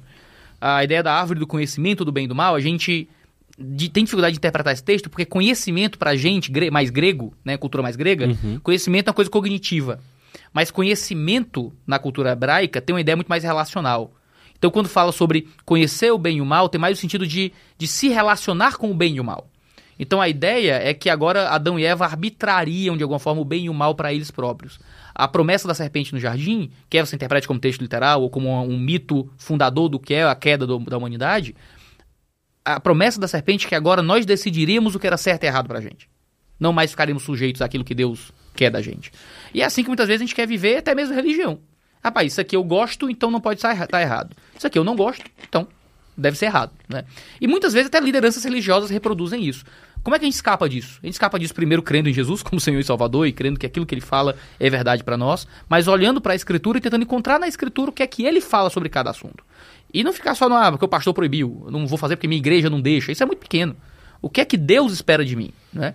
E é aí que eu vou procurando. Aí você pode entrar nos mais variados, nas mais variadas polêmicas morais. A Bíblia fala sobre tatuagem, a Bíblia fala sobre bebida alcoólica, fala sobre sexo no casamento, fala sobre ir na balada. O que, é que a Bíblia fala sobre essas coisas? Bom, a Bíblia não fala de balada, né? mas não tinha balada naquela época. Mas havia outras festividades, havia outros eventos públicos. O que, é que a Bíblia fala sobre a participação em algum tipo de evento público mais polêmico e tal. E aí a gente vai tentando chegar nesses lugares. Tem um clássico, acho que um monte de moleque já deve ter passado por isso, que é a coisa do anime, a coisa do demônio. Que é o famoso, você já deve ter ouvido algum caso parecido. Quando eu me converti aos meus 14 aninhos de idade, eu era o que nós chamávamos à época, que ainda se chama hoje mais menos modernamente, de otaku. e aí eu me converti numa igreja muito restrita, muito restritiva. Ixi, eu imagina ver um Narutinho não, ali. Não, não tinha noção de nada, cara. e eu, pô, era um menino de 14 anos que foi pra igreja, queria encontrar Jesus. Quando eu, quando eu me converti, eu tava confrontado com a ideia da morte, né? Então você imagina, um menino de 14 anos não foi convencido intelectualmente da superioridade moral do cristianismo, nada disso. Eu só entendi que um dia eu ia morrer. Foi isso, com 14 anos eu comecei a ler literatura demais, adorava os parnasianos, descobri que uma hora a vida ia acabar, e pareceu muito sem sentido para mim a existência, sabe? Uhum. Poxa, eu vou curtir aqui, vou ver o negócio, mas daqui a pouco acabou tudo e nada faz sentido. Se, é, se vai acabar tudo daqui a pouco, eu só tenho que curtir o máximo que eu puder essa jornada aqui, me entreter no que eu puder, ignorar o máximo a temporalidade da existência, ignorar que nada tem um sentido para além de mim e empregar sentido nas coisas. E assim, é um jeito muito triste de viver. pra mim, entendeu? É muito triste de viver, assim, só tentando maximizar os prazeres enquanto ainda dá, sabe? E isso foi o que me confrontou, o Iaguinho de 14 anos overthinking a partir da vida. E aí eu comecei a dizer, cara, tem que existir alguma coisa para além daqui. Foi onde encontrei a religião, né? Claro que posteriormente, eu amadurecendo, crescendo, eu confrontei essas minhas próprias bases. E isso por si só já não era o bastante, tá? Mas eu posso estar só procurando uma outra forma de me anestesiar na religião. E aí fui atrás das bases mais intelectuais, mais morais, mais históricas do próprio cristianismo e me convenci melhor daquilo que já tinha me captado emocionalmente, digamos assim. Mas aí eu chego na igreja e tá o pastor falando as coisas. Só isso. Ele me disse que esse negócio desses anime, esses desenhos japonês, isto é coisa do demônio, entendeu? E eu tinha, eu tava fazendo minha coleçãozinha completa dos meus mangás. O que, que era que você tava lendo? Cara, eu tava lendo. Eu lembro claramente, eu estava lendo Battle Royale naquela época. ah, ainda é tranquilo. Cara, é razoável. Pensa quem tá é lendo violento, é bem Demon violento. Hunter hoje. Eu tenho o Demon Hunter lá em casa. Aí, ó. Ah, Ó, nem o pastor ainda. lendo Demon Hunter aqui. Pô, ó. mas pra caçar demônio, né? Demon Hunter. Que caçar o diabo. Não, mas pera- explica que o Naruto é um demônio da Pô, cara, raposa é- de aí- nove caudas. Pô, é osso. Não, mas os animes não ajudam a gente. Porque a cultura japonesa. Não, tô diversando legal, que mais legal isso. Porque na cultura japonesa você não tem uma influência cristã muito, muito profunda. É. Você tem, sei lá, meio por cento de cristãos no Japão. Entendeu? Meio por cento. É muito pouco. Você vai ter uma cultura muito shintoísta. Então, se você pensa na cultura popular brasileira, tudo é meio católico. Você pensa no Alto da Compadecida, por exemplo. Você vai ter lá Maria, Jesus no final aparecendo. É parte da influência católica sobre a cultura popular brasileira. Até que não é católico, tem uma influência católica muito, muito profunda. Você pensa nas cruzes dos tribunais, por exemplo, como um jeito de referenciar um julgamento injusto da história, como um símbolo. É um símbolo católico, religioso, mas que virou uma coisa cultural. Você não tem que ser católico para entender o significado da cruz ali. É uma influência da formação da cultura e tal. Quando você pensa no Japão, é outra influência cultural. Você tem os shinigamis, você tem ah, o mundo vazio, o mu, né, o Mu como esse lugar de, de nada pra onde você vai e tal. Você tem uma outra influência cultural. Quando chega nos animes pra gente, caraca, nossas mães não vão entender que tem um demônio acompanhando o cara, mas o demônio não é do mal, necessariamente, na história, entendeu? E a tradução também não ajuda, né? Não, aí você pensa no Dragon Ball, não tem como defender Dragon Ball. Não tem. Por quê? Poxa, quando, come, quando minha mãe chega na sala e tem um monte de gente em volta gritando Satã, Satã. aí, aí, aí me desculpe, aí como é que eu ajudo? Como é que eu ajudo minha mãe? Como é que eu explico pra minha senhora, minha mãe, que esse Satã não é o diabo que tá sendo louvado na TV da sala dela. Aí não dá, né? Mas, mas ajuda nós, Diago, ó, pro, pro menininho que tá tentando explicar pra mãe. Vou mandar, a gente vai mandar esse cortezinho aqui pro menino que vai explicar pra mãe. É. Ó, Iago, pastor, mestre em teologia, que entende das coisas. Iagão, anime é coisa do diabo? Rapaz, não necessariamente. Deve- talvez, talvez tenha alguns que sejam. Naruto talvez seja. Naru, na, Narutinho, Narutinho. Mas assim, vo- você vai encontrar, e isso é muito legal. As manifestações culturais, elas provêm de lugares muito variados. Provém do ser humano. De um ser humano que ele é imagem de Deus. Todos nós somos imagem de Deus. Eu não sei a religião de ninguém aqui, não sei se alguém é crente, se não é, mas eu tenho certeza que todos são imagem de Deus. Todos aqui dentro dessa sala. Porque Deus criou todos os seres humanos à sua imagem. O pecado corrompeu essa imagem em todos nós. Então todos nós somos criados à imagem de Deus, mas ao mesmo tempo todos nós somos uma imagem corrompida de Deus. Somos um espelho quebrado. Então se você olhar para um espelho quebrado, reflete algo da sua imagem, mas não de forma perfeita. Tem umas, rachaduras nessa imagem. Quando alguém compõe arte, ele está compondo algo que provém desse próprio dualismo. Provém de uma imagem de Deus. Então existem valores que são empregados ali, mas um valor que é corrompido também. Então vai existir valores falsos ali. Então, por exemplo, ninguém assiste um filme que louva o assassinato, a traição, por exemplo. Ou assiste um filme que o herói é alguém que trai o seu parceiro injustificadamente e de forma gananciosa sai por cima e aquilo é muito bonito. E você olha e diz, poxa, esse negócio é meio bad vibes, né? Não é legal. Por quê? Porque todos nós temos valores que compartilhamos de alguma forma. Até quando algo é meio bad vibes, a gente identifica como tal. Pensa no Joker, né? O Joker é a história de um assassino. É, não é pra você ficar bem, né? Quando terminou Joker, ninguém aplaudiu. moço. A galera não aplaudiu. A galera ficou assim. Né? Meio, caraca, compadre, esse negócio é. Esse cabo é do mal. Esse cabo é do mal, que coisa doida. Porque a gente identifica o mal. Mesmo que a gente não seja religioso, a gente identifica, porque existe uma moral interna em todos nós. Agora, esses valores são ainda deturpados de alguma forma. Você vai ver, poxa, a gente adora filme de vingança. A gente, a- não é? A gente adora filme de justiça com as próprias mãos. Não é? E é filme. é a gente vai dizer, não, é muito errado você fazer justiça com as próprias mãos, tem um Estado como um meio de vingar, mas a gente assiste uma parada dessa, a gente adora, né? O que são os heróis da Marvel e tal? Senão, um monte de cara com poderes muito grandes. Quando chega o Tony Stark dizendo, eu privatizei a paz mundial, a gente adora. Você pode ser até meio de esquerda, mas Eles você adora aquilo. Literalmente vingadores, né? Não tem São os nem- Vingadores. Mas porque é um outro mundo, é uma outra trama, é uma outra história, não é a realidade que você está inserida. Eu, eu ia ser a favor do registro dos heróis no mundo real, entendeu? Mas no filme não sei as outras coisas. Eu ia ser contra o justiceiro no mundo real. Mas no filme é mó legal, entendeu? eu faria de novo, ele falando lá no. Entendeu? Porque é, um- é uma, é uma fantasia. Tolkien, famoso autor do Senhor dos Anéis, do Hobbit, e de várias outras histórias naquele mesmo mundo, ele falava que a, a, a fantasia é uma subcriação. Deus criou todas as coisas, mas nós subcriamos coisas. E essa subcriação cria novas regras. Então pensa, e aqui eu tô ainda pensando no cara que vai mandar pra mãe o corte, tá? Você pensa, do- 11 homens correndo atrás da bola é uma coisa meio ridícula. Mas quando você cria uma regra num quadrado ali, não, ali faz algum sentido. Duas pessoas se esmurrando é uma coisa muito feia. Mas quando você tem ali duas pessoas que treinaram e bateram um peso e tem um, um juiz que quando chegar no limite vai parar e vão se abraçar no final, vira uma coisa interessante. Num esporte como esse, por exemplo. A pessoa carregando peso, feito doido, que ele tá maluco levando peso. Mas quando é uma pessoa que no powerlifting, tem um sentido. Então, nós criamos novas realidades e a partir dessas novas realidades nós trazemos um tipo de recuperação para a existência. Isso ainda é Tolkien. Tolkien fala de recuperação. Ele diz a gente aprende a apreciar melhor os cavalos quando nós lemos sobre dragões. Então, quando nós lemos sobre fantasias, histórias que não existem, elfos e fadas, isso não é para me tirar da realidade. Isso é para me, faz, pra me fazer apreciar mais a realidade. Existe uma santidade na fantasia, na magia, sabe? Um amigo meu chamado Pedro Pamplona, ele é um pastor lá de Fortaleza, que é muito fã de Tolkien, de Harry Potter, Antigamente Harry Potter era impossível, né? Porra, não, Fã de Harry Potter. Cara, pastor fã de Harry Potter Harry é um Potter. outro... E ele, ele fala da santidade da magia. Ele vai dizer que. é, Eu tô lendo sobre magia, uma coisa que não existe. No mundo real, se alguém diz eu sou mágico, eu digo, tá muito endemoniado, sai daí, maluco. Né? tá fazendo as mágicas isso é coisa do, do capeta. Mas quando eu monto uma nova realidade, uma nova história, com valores próprios daquele ambiente, eu gero um tipo de recuperação. Eu vejo sobre a magia e isso me traz realidade sobre o mundo. Quando eu vejo o sacrifício de um personagem naquele ambiente, então o modo como a pessoa se dedica. Quando você pensa no próprio Gandalf, quando vai atrás de um herói, e indo atrás de um herói, ele não vai atrás dos homens ou dos elfos, vai atrás dos pequenos e diz: é porque vocês são humildes para poder carregar o anel. O anel não vai ter poder sobre vocês. Mostrando sobre, sabe, os valores que ele apresenta. É muito bonito. E, bom, mas é um mago, é um mago. Magia é coisa do capeta, não é isso? Mas ele diz: um mago tá me ensinando uma coisa que, que é uma verdade da minha fé. E quando eu trago isso pra minha realidade, eu não vou, eu não vou trazer com magia. Agora eu quero ser um mago, igual o Gandalf. Não, vai trazer, eu quero ser humilde igual o Hobbit. Eu quero poder ter, não ter, ah, não ser atraído pelo orgulho, pela ganância das coisas. Então eu, eu recupero algo pra minha vida. Então quando eu assisto um Dragon Ball, eu não vou sair clam- clamando por Satã, né? Eu não quero ser como aquele cara meu bobão que ganha o mérito do trabalho dos outros. Eu quero ser um sacrificial que morreu, né? Que morreu como o Goku morria. Né? E você pensa, quando você olha para esses filmes, tem muitos é, é, arquétipos cristãos, arquétipos heróicos até, de gente que se sacrifica. E a gente valoriza isso, o sacrifício. Pensa no próprio, na própria história do Naruto, uma pessoa que é injustiçada, jogada de lado, então consegue vencer tudo aquilo. E todos os valores que a cultura japonesa apresenta pra gente, que são valores diferentes dos valores ocidentais, que foi o que me atraiu no mundo dos animes.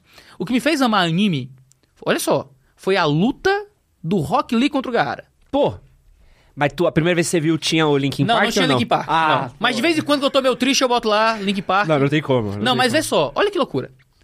Imagina aquela luta feita no Ocidente.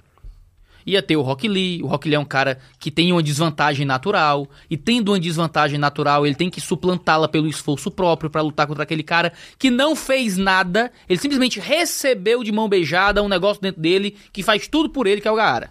Então você tem um cara com a limitação natural e o cara que é abençoado naturalmente, o cara que vence a limitação natural e o cara que não precisa fazer nada porque ele já recebeu naturalmente outra coisa, e eles vão lutar, e no fim das contas aquele embate imenso e o Rock Lee tira tal, aquele negócio, e quem ganha no final? Gara. Não, o, o, Ga- é, o Gara.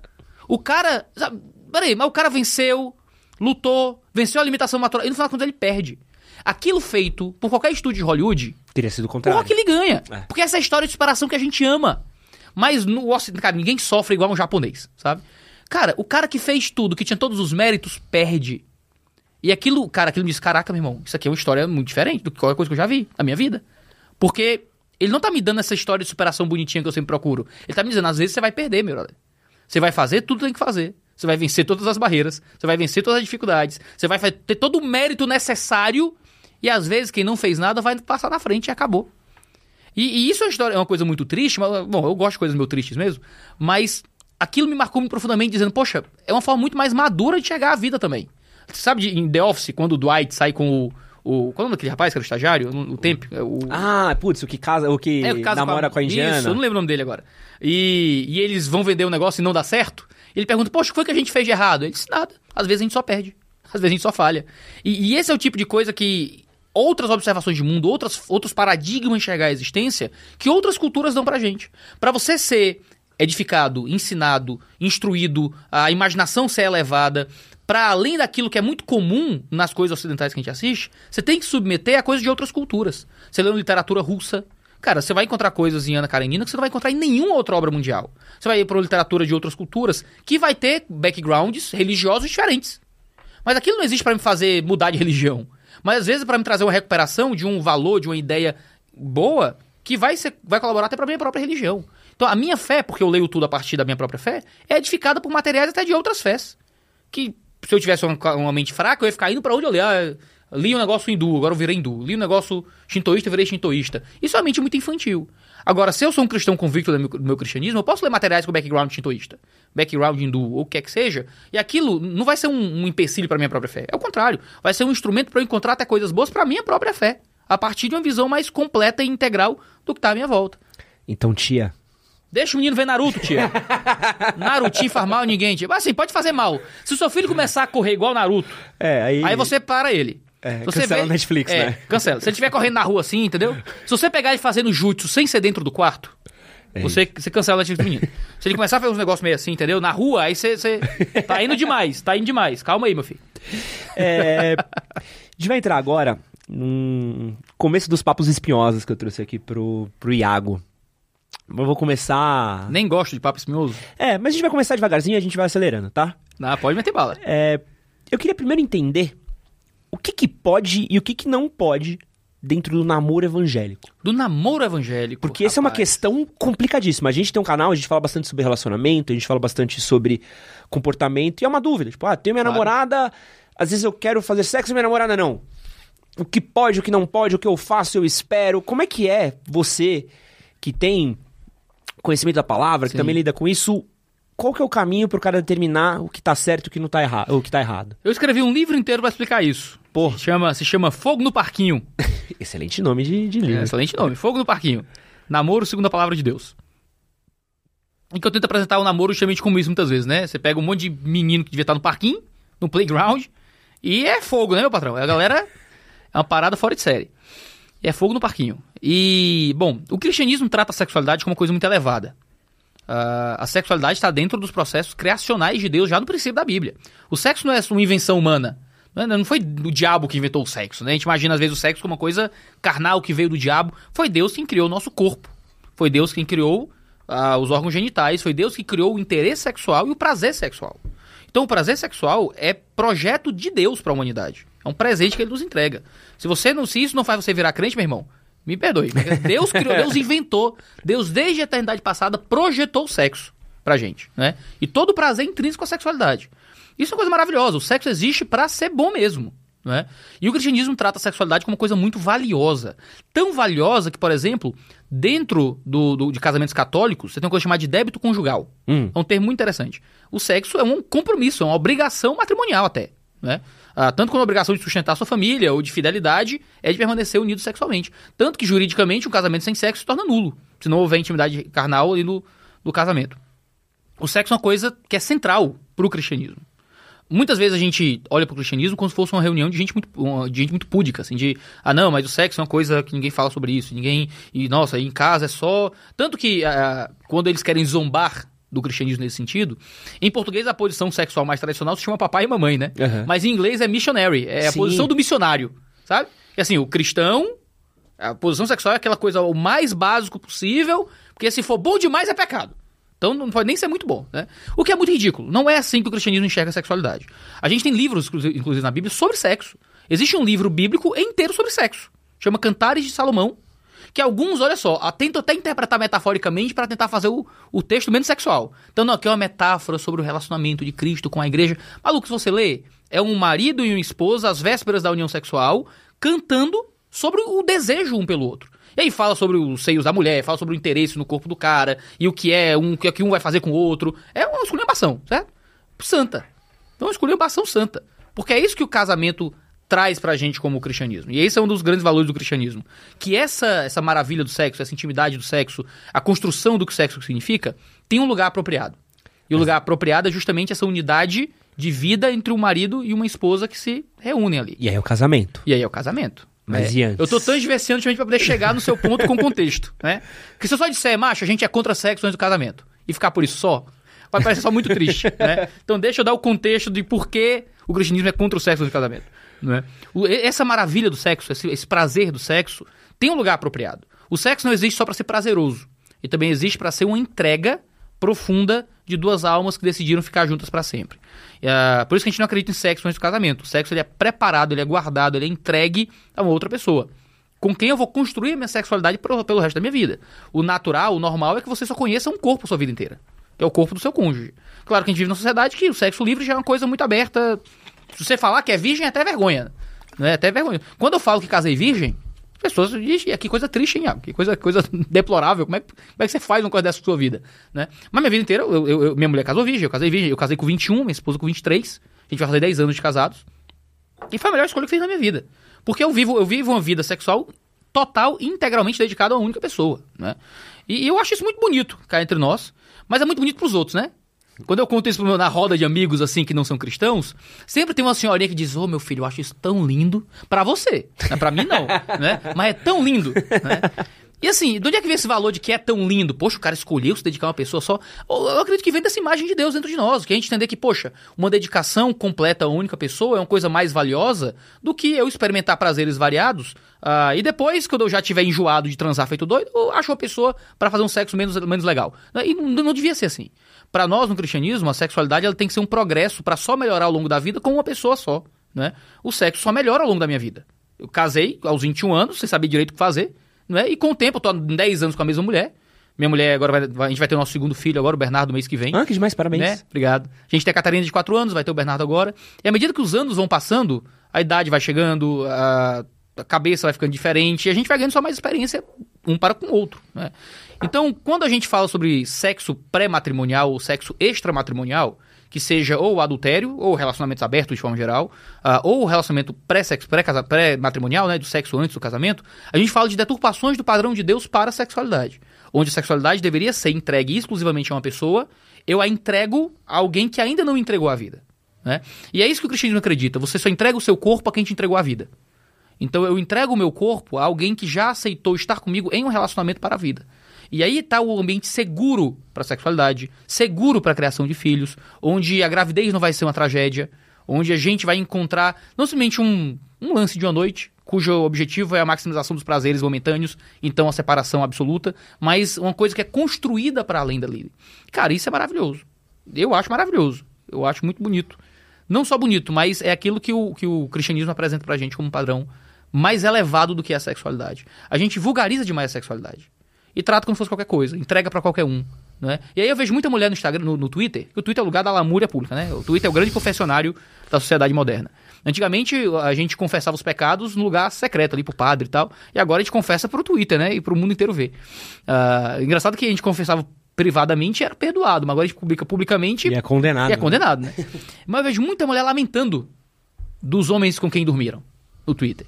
Eu sigo muita gente no Twitter, né? Acredito em. Eu gosto de ver o que as pessoas estão falando e tal. E a mulherada, ah, nossa, deitei com um cara, saí com um cara, conheci no Tinder e tal, não sei o que, e a gente transou, e já foi embora, e foi o cara chato. E... Eu digo, brother, você... eu acho que isso é intrínseco a uma sexualidade rápida, comercial, meramente experimental, em que o sexo se baseia unicamente em achar um cara com quem eu acho que vai ter uma noite legal. Mas vou te fazer uma pergunta. Claro. Que acho que talvez seja o ponto. Pode meter bala. O que, que é sexo? O que é que é sexo? Sua mãe não lhe ensinou? Brincadeira. Porque, o... ó. Sim. É penetração? Não só, não só. Sexualidade é atrelada a tudo aquilo que está em volta, não é? Da, do fornecimento mútuo de um prazer que é físico. Né?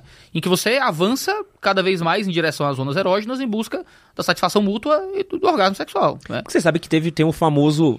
Desculpa o baixo calão, não queria ter que falar isso aqui. Cara, não respeito o pastor, o cara chama o é, pastor porra, e... Pô, aí diz assim, ó, manda no grupo da igreja, no começo. Quando ele falou isso no começo, eu disse, eu ia fazer uma piada, mas eu segurei que tava no começo, né? Ele disse, manda no grupo da igreja, eu pensei, depende, né?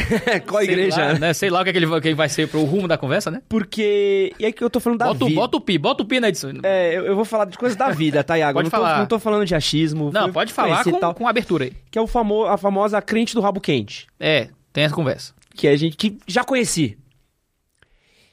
É, como é que você explica esse fator? Como é que a gente explicaria pra essa pessoa, tipo, ah, mas ali pode, porque ali não uhum. é não é o, o errado. É, né? não. Tem, tem essa, esse mito que eu nunca vi na vida real, mas que deve existir de fato, não é? Uh, desse tipo de ah, algum, alguns tipos de ato sexual são possíveis, desde que não haja penetração vaginal, e isso me mantém virgem, sei lá. Ou... Cara, mas isso é uma bobagem. O, o, cristianismo ele trata a intimidade física, na sua integralidade, como uma coisa boa. Você pensa no livro de Cantares. A sexualidade de Cantares é uma sexualidade muito integral. Uhum. Não é? Quando fala de, por exemplo, o livro de Provérbios ordena, de, ordena para o homem que ele ó, se sacie dos seios de sua esposa. Né? Ou seja, fala de uma integralidade do corpo, de zonas erógenas, onde você encontra saciedade física e sexual. Que não é apropriada a um relacionamento que não é de casamento dentro do, da ética cristã. Então, ah, eu não vou transar, não vai existir penetração vaginal. Mas tudo que pode estar em volta disso aí está permitido que Deus não condena. Isso, isso não existe. Né? Tanto biblicamente, a escritura trata ah, o tocar em zonas erógenas, por exemplo, como parte da sexualidade, em vários lugares da escritura. Eu explico isso em detalhes lá no Fogo no Parquinho, o livro que eu escrevi sobre isso. Ah, fala até mesmo sobre ah, um, tipos de contato de beijo, tipos de beijo, formas de beijar, que estão atreladas à sexualidade como um tipo de, de prenúncio de carícia sexual também. Né? Então, tentar criar um tipo de cristianismo onde eu posso quase tudo, só não posso chegar lá, é bobagem. É bobagem. Isso é muito comum em um tipo de cristianismo cultural em que as pessoas querem escolher a parte do cristianismo que mais lhes agrada e rejeitar aquilo que é ruim. É aquilo que você né? falou, né? Pois é, então, ah, vou pra igreja para ganhar ali um conforto emocional, participo ali de um grupo de jovens porque é da hora, né? Mas no meu dia a dia, ah, no meu dia a dia eu vivo a ética que mais me agrada. Eu arbitro o bem e o mal para mim. Poxa, a Bíblia fala que é ruim casar, é, não casar virgem ou entregar minha sexualidade livremente e tal. Tá bom, eu vou, vou proteger só o final, uma parte muito específica da minha sexualidade, mas vou viver de forma sexual o máximo que é possível. Ah, isso, isso é uma deturpação muito grande do que é a sexualidade cristã. E aí, eu tenho um dado aqui, que ele é o seguinte: uh, segundo o Ministério da Saúde, hoje, mais de 80% das notificações de violência sexual contra criança e adolescente eles acontecem dentro de casa. E uma maneira que muitos especialistas, muitos pedagogos falam que da gente proteger criança de abuso é através de uma certa forma ter um mínimo de uma educação sexual para essas crianças entenderem o que é um abuso, o que, que não é. Como é que a gente trata a educação sexual dentro de um contexto religioso? Interessante. A nossa igreja, ela tem momentos de educação sexual para as crianças também. Mas a gente faz isso com muita responsabilidade, né? A gente tem os pais participantes vendo o que está acontecendo e a gente tem formas de ensinar sobre proteção sexual. Então, a gente ensina sobre partes do corpo que ninguém pode ter acesso, a gente ensina sobre o tipo de relacionamento que você pode ter com adultos, sobre questões de segredo, não é? Então a gente tenta ensinar as nossas crianças, porque a nossa igreja tem muita criança. Nós temos trabalhos uh, sociais com as crianças do bairro, então a gente recebe muita criança do bairro. A gente fica na periferia, lá em Fortaleza, então tem muita criança pobre, sem os pais, criadas quase que na rua o dia inteiro. Então a gente tenta congregar essas crianças e instruí-las nesse processo de proteção da própria sexualidade, para que elas saibam identificar aproximações físicas que não são apropriadas. Então a, a minha filha, por exemplo, a Catarina, a gente ensina para ela: ninguém pode ver você pelada, Ninguém pode levar você no banheiro se o papai mamãe, sem seu papai e a mamãe. Ninguém pode ver você sem roupa se não for o papai e a mamãe. Ou com o papai e a mamãe, que a gente às vezes vai no médico, alguma coisa assim. Então a gente ó, ninguém pode pegar aqui, ninguém pode pegar aqui. E a gente vai ensinando. Minha filha tem 4 anos, né? Uh, e às vezes ela vai ficar, vai ficar no parquinho, vai pra uma coisinha, vai pra escola e tal. E ela fica sozinha muitas vezes com outras crianças. Vai na casa adulto. do amiguinho, é, não tem como você tá. É, a gente, geralmente a gente tá perto, mas a gente quer protegê-la já, pastorear a sexualidade das nossas crianças, como a gente diz, né? E a Catarina é muito engraçado, porque às vezes ela, a gente passa umas vergonha com ela, assim, a gente deixa ela num parquinho, aí a tia chega nela, oi, menina, ela diz, ó, oh, não pode pegar nos meus peitos, hein? Do, do, nada, assim, do nada. Eu digo, Catarina, a gente tem que dizer, Catarina, não precisa ficar dizendo que as pessoas já sabem que não pode. Se alguém tentar, aí você diz, tá bom? Que ela é criança, né? Aí reproduz as coisas, é engraçado. Mas tem que existir, tem que existir isso, precisa existir isso.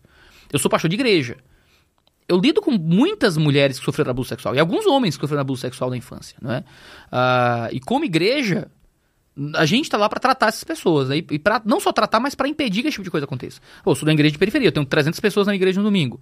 Tranquilamente, tranquilamente, 30% das mulheres da minha igreja sofreram algum tipo de abuso. É assim, que eu saiba, que eu saiba, que eu possa calcular, né? Porque são pessoas com quem eu já conversei, fora as que nunca me contaram nada. Mas, por exemplo, a gente já teve momentos na igreja de falar sobre abuso, explicar sobre abuso de, de para os adultos, né? Falar sobre, sobre violência doméstica, inclusive. Domingo passado, na igreja, eu preguei sobre falei de violência doméstica, sobre os problemas envolvendo isso. Uh, e aí a galera se aproxima para falar sobre isso. A, a, penúltima vez, a primeira vez, digamos assim, que a gente tratou temas envolvendo violência doméstica e abuso sexual na igreja, naquele domingo 17 meninas me ligaram. Ou mandaram Caramba. mensagem no zap. 17. Um contexto de 300.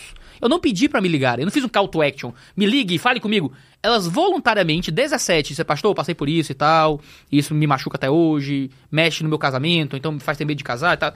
17 pessoas num, num campo amostral de 300, que não, não é assim uma pesquisa. 17 tomaram a iniciativa de me procurar. Imagina quantas não procuraram. Né? Então, assim, é uma, é uma epidemia, cara. É uma epidemia de abuso sexual na própria casa, de vizinho, ou de parente, ah. ou às vezes em ambientes públicos. E alguns homens passam por isso também.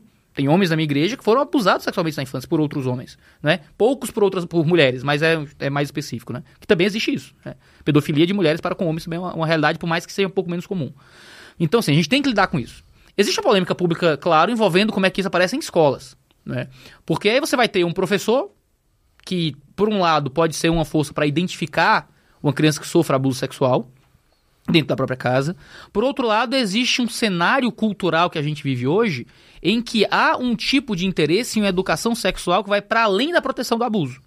que já é expressar certos valores morais, certas questões de como se interpreta a própria sexualidade, que vai para muito além da mera proteção da criança e já passa para algum tipo de, como eu diria, educação a partir de um viés específico da sexualidade da criança, que às vezes vai contra os valores religiosos da família, vai contra os valores morais da própria casa, e aí entra toda essa polêmica.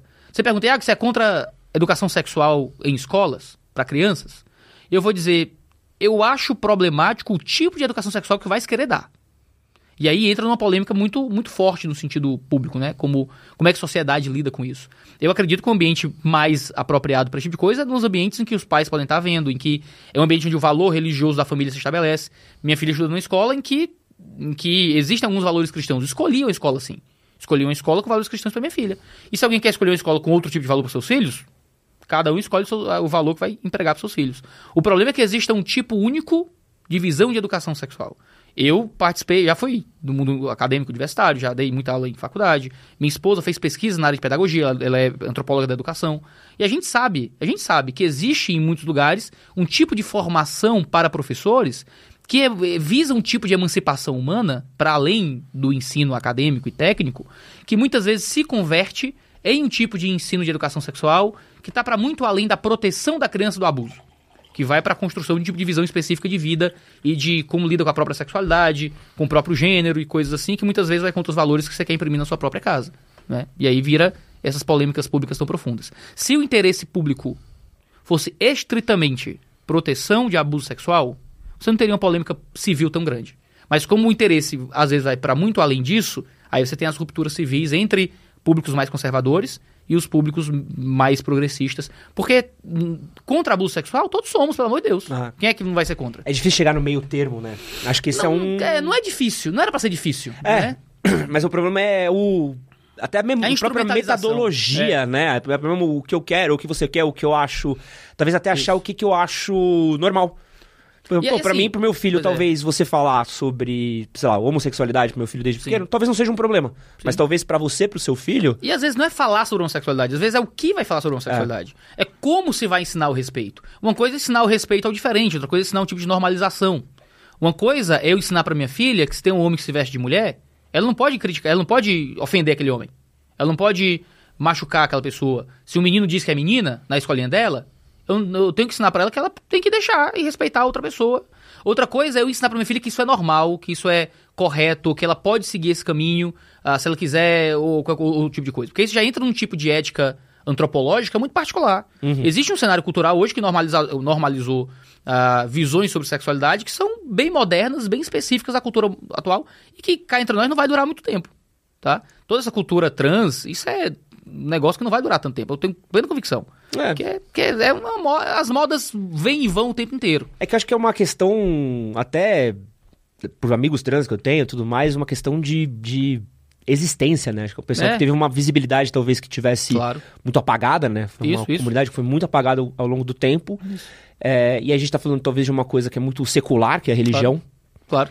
E é difícil achar esse ponto de contato, né? É difícil Sim. achar o ponto dessa convivência. Acho que talvez o, o mais difícil e até um equilíbrio difícil de ter, tipo assim, pô, como é que a gente lida com a existência do Iago, claro, claro. os valores do Iago com o valor de um amigo trans meu? Sim.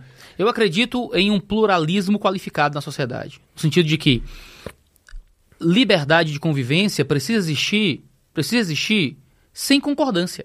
Uhum. A concordância e a aprovação não é pré-requisito para a convivência pacífica. Então você pode, sei lá, odiar crente. Vamos colocar assim, odeio a religião. Acho que religião é um mal para a sociedade. Ninguém Ninguém deveria ser religioso. Ninguém tinha que ser crente.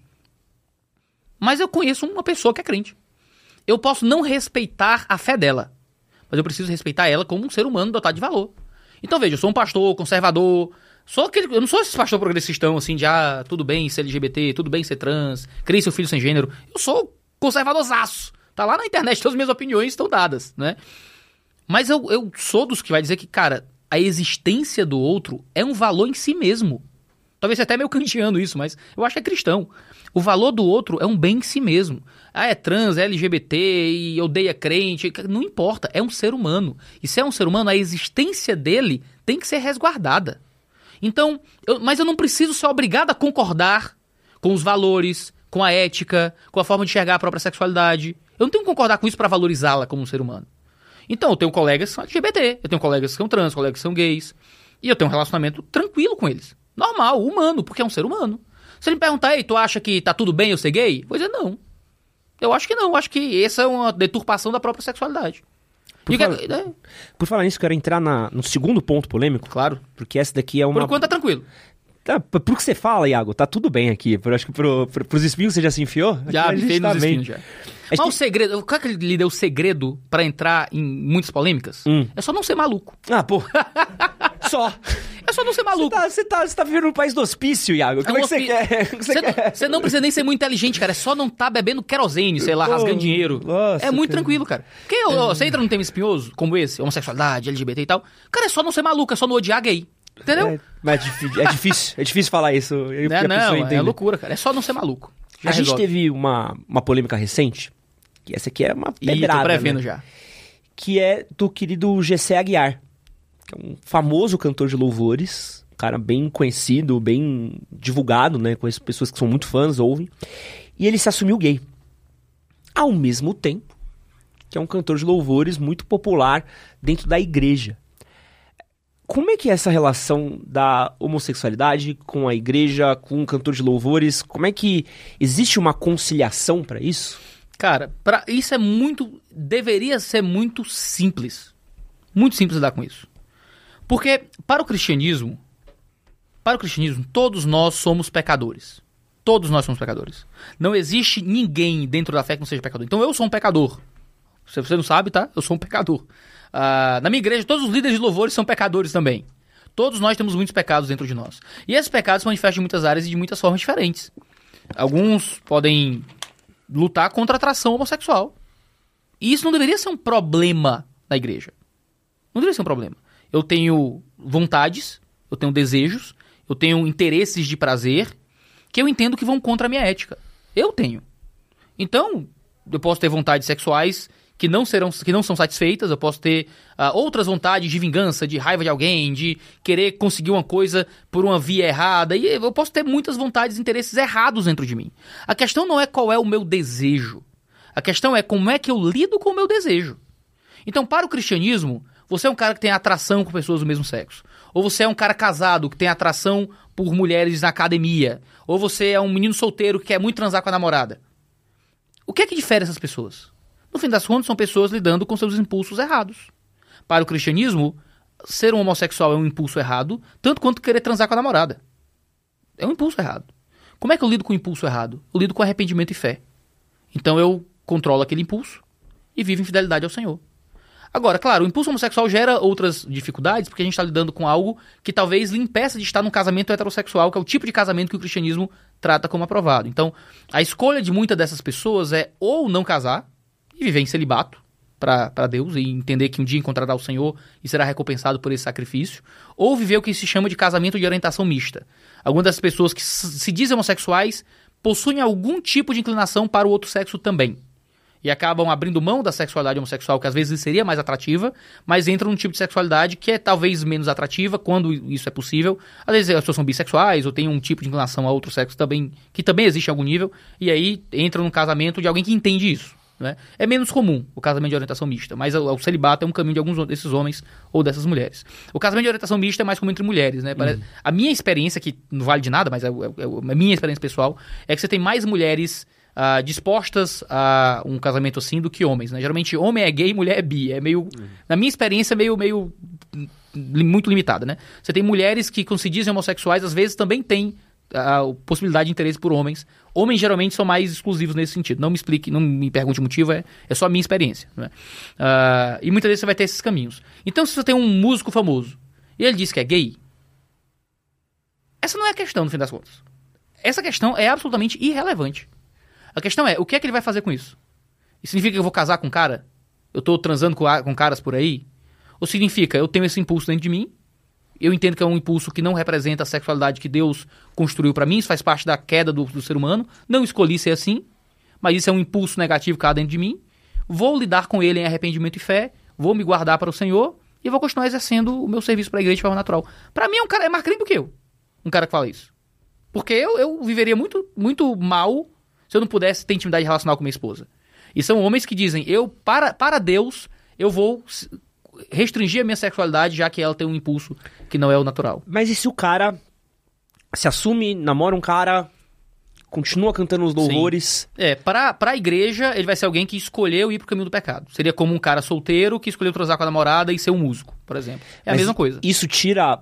E aí, essa é a pergunta, talvez, de um milhão de dólares. Assim. Isso tira o valor do louvor dele? Da música em si, não. Da música em si, aí você decide o que vai fazer com aquela música. né? Tocaria na tua igreja? Não sei. Eu não sei, sinceramente. Talvez por causa da polêmica pública do momento, né? Pra poder evitar o. Porque o louvor era pra ser um ambiente de unidade, onde todos cantamos com tranquilidade. Aí tem um louvor que todo mundo sabe de quem é e vira um burburinho e tal. Às vezes, por aquele período, né, a gente daria uma, uma restringida só pra evitar que o culto virasse uma coisa envolta em algum tipo de polêmica para além do próprio culto. Mas não porque a música perde valor dela, por si só. Mas porque teria uma polêmica social do momento. Se fosse uma coisa um pouco mais do passado, provavelmente, a gente canta músicas de pessoas do passado que a gente nem sabe nem quem é. Podia ser qualquer coisa, a gente não sabe, né? Então a questão não é essa, né? A grande questão é, o- a gente interpreta que a homossexualidade como um impulso é um impulso errado. Mas eu valorizo o indivíduo homossexual mesmo que ele considere, mesmo que eu considere um impulso errado. O problema é que existe na cultura contemporânea um tipo de extensão do significado de homofobia e de transfobia que agora quer englobar até valores religiosos de sexualidade. Então agora, a menos que eu considere a homossexualidade ou a transexualidade como uma possibilidade justa, normal, natural, possível, eu sou um homofóbico. Né? Quando o conceito de homofobia antes significava o incentivo à violência. O que é ser homofóbico? É querer que gay apanhe? É querer um tipo de violência contra homossexuais? Ou mesmo desejar a retirada de direitos civis de homossexuais? E, e isso está definido juridicamente, inclusive. O que é homofobia e o que é transfobia está associado à indicação direta de violência, incentivo de violência e à retirada de direitos civis. Então, por exemplo, pra você tudo bem ter um casamento civil gay. Para mim, tudo bem que gays possam se relacionar livremente, criar contratos livres entre eles para poder lidar com seus próprios, seus próprios interesses. Isso não deveria ser um problema. Existe uma polêmica sobre a equiparação ao conceito de família, mas é um debate jurídico que é outra parada, né? Mas são seres humanos, pagadores de impostos, membros da sociedade. Se eles querem criar um contrato de unidade que vai proteger seus recursos, são seres humanos que estão vivendo em sociedade, não tem problema nenhum com isso. O meu problema é querer, por exemplo, obrigar igrejas a casar homossexuais, né? contra os valores da própria religião, ou proibir pessoas de dizer que homossexualidade é pecado, ou mesmo lidar com as mais variadas formas de criação de filhos, né, sobre como se explica e ensina algum tipo de ética sexual aos filhos. Porque você está entrando na liberdade dos indivíduos de viverem suas vidas. Você está obrigando as pessoas a concordarem com uma ética sexual específica. E isso é um problema, porque isso é contra a liberdade de crença, liberdade de expressão, liberdade religiosa.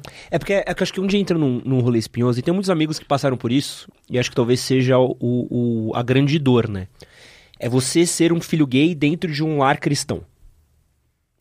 Porque a gente tá entrando em duas liberdades. Eu, eu entendo o que você tá falando, eu consigo entender seu Sim, linha de sim. raciocínio, mas a gente tá entrando num confronto de duas liberdades muito específicas, que é a liberdade do pai de criar seu filho, de ter a sua Sim. fé, e a do filho de ser. Sim. No caso, imagina, imagina Catarina, minha filha de 4 anos. Aham. Da- ela chega ali aos 15, 16 anos e ela quer namorar alguém. Eu não vou deixar. Quer namorar um cara, um menino da igreja. Eu vou dizer, não, você é muito nova pra isso, não vou deixar. Do mesmo jeito que se meu filho, Bernardo, que nascer, pedir pra namorar um outro cara, aos 15, também não vou deixar. Porque o pai, ele tem um tipo de controle sobre a ética pública que se dá em casa. Agora, essa, essa, essa pessoa virar uma adulta e vai viver sua própria vida, ela fala o que ela quiser da vida dela. O Mas vai deixar de amar seu filho? Agora, claro que não. Tem pai que é meio maluco. Ah, se meu filho fosse gay, eu expulsaria de casa. Que é o que acontece. É, acontece, infelizmente. Então a gente, ah, é gay por falta de, de, de surra em casa, de peito, tinha que apanhar mais. Isso é idiotice. Um, um- um pai cristão que possui um filho com essas tendências homossexuais, que se entende diferente, é um pai que vai amar o seu filho, amar mais, talvez. Cuidar, amar, receber. Ele não tem que concordar com o filho. E ele não tem que aprovar o comportamento do filho, ele não tem que permitir que o filho viva de forma explícita a sua sexualidade. E ele nem tem que se furtar de ensinar o filho por outro- um outro caminho. Mas isso não é feito com violência, com rejeição. Isso é feito com amor, com graça, com misericórdia, com paciência. Se um filho não consegue receber amor, graça e paciência do próprio pai em seus pecados, ele vai receber de quem? Né? E ele vai procurar isso em alguém que o aceite plenamente e que aprove tudo que ele faz. Né? O, que, o que não é correto. Por falar em gente que tá lidando com filho legal, queria falar um pouquinho da Andressa Urashi, Eita. que teve esse momento dela na religião, passou pela religião, se converteu, foi dar um rolê lá na, na Record, no Universal. E é um fenômeno que a gente vê muito, Iago, e aí acho que você dá pra gente usar esse termo, que é o famoso celebridade que fez merda e vira evangélico.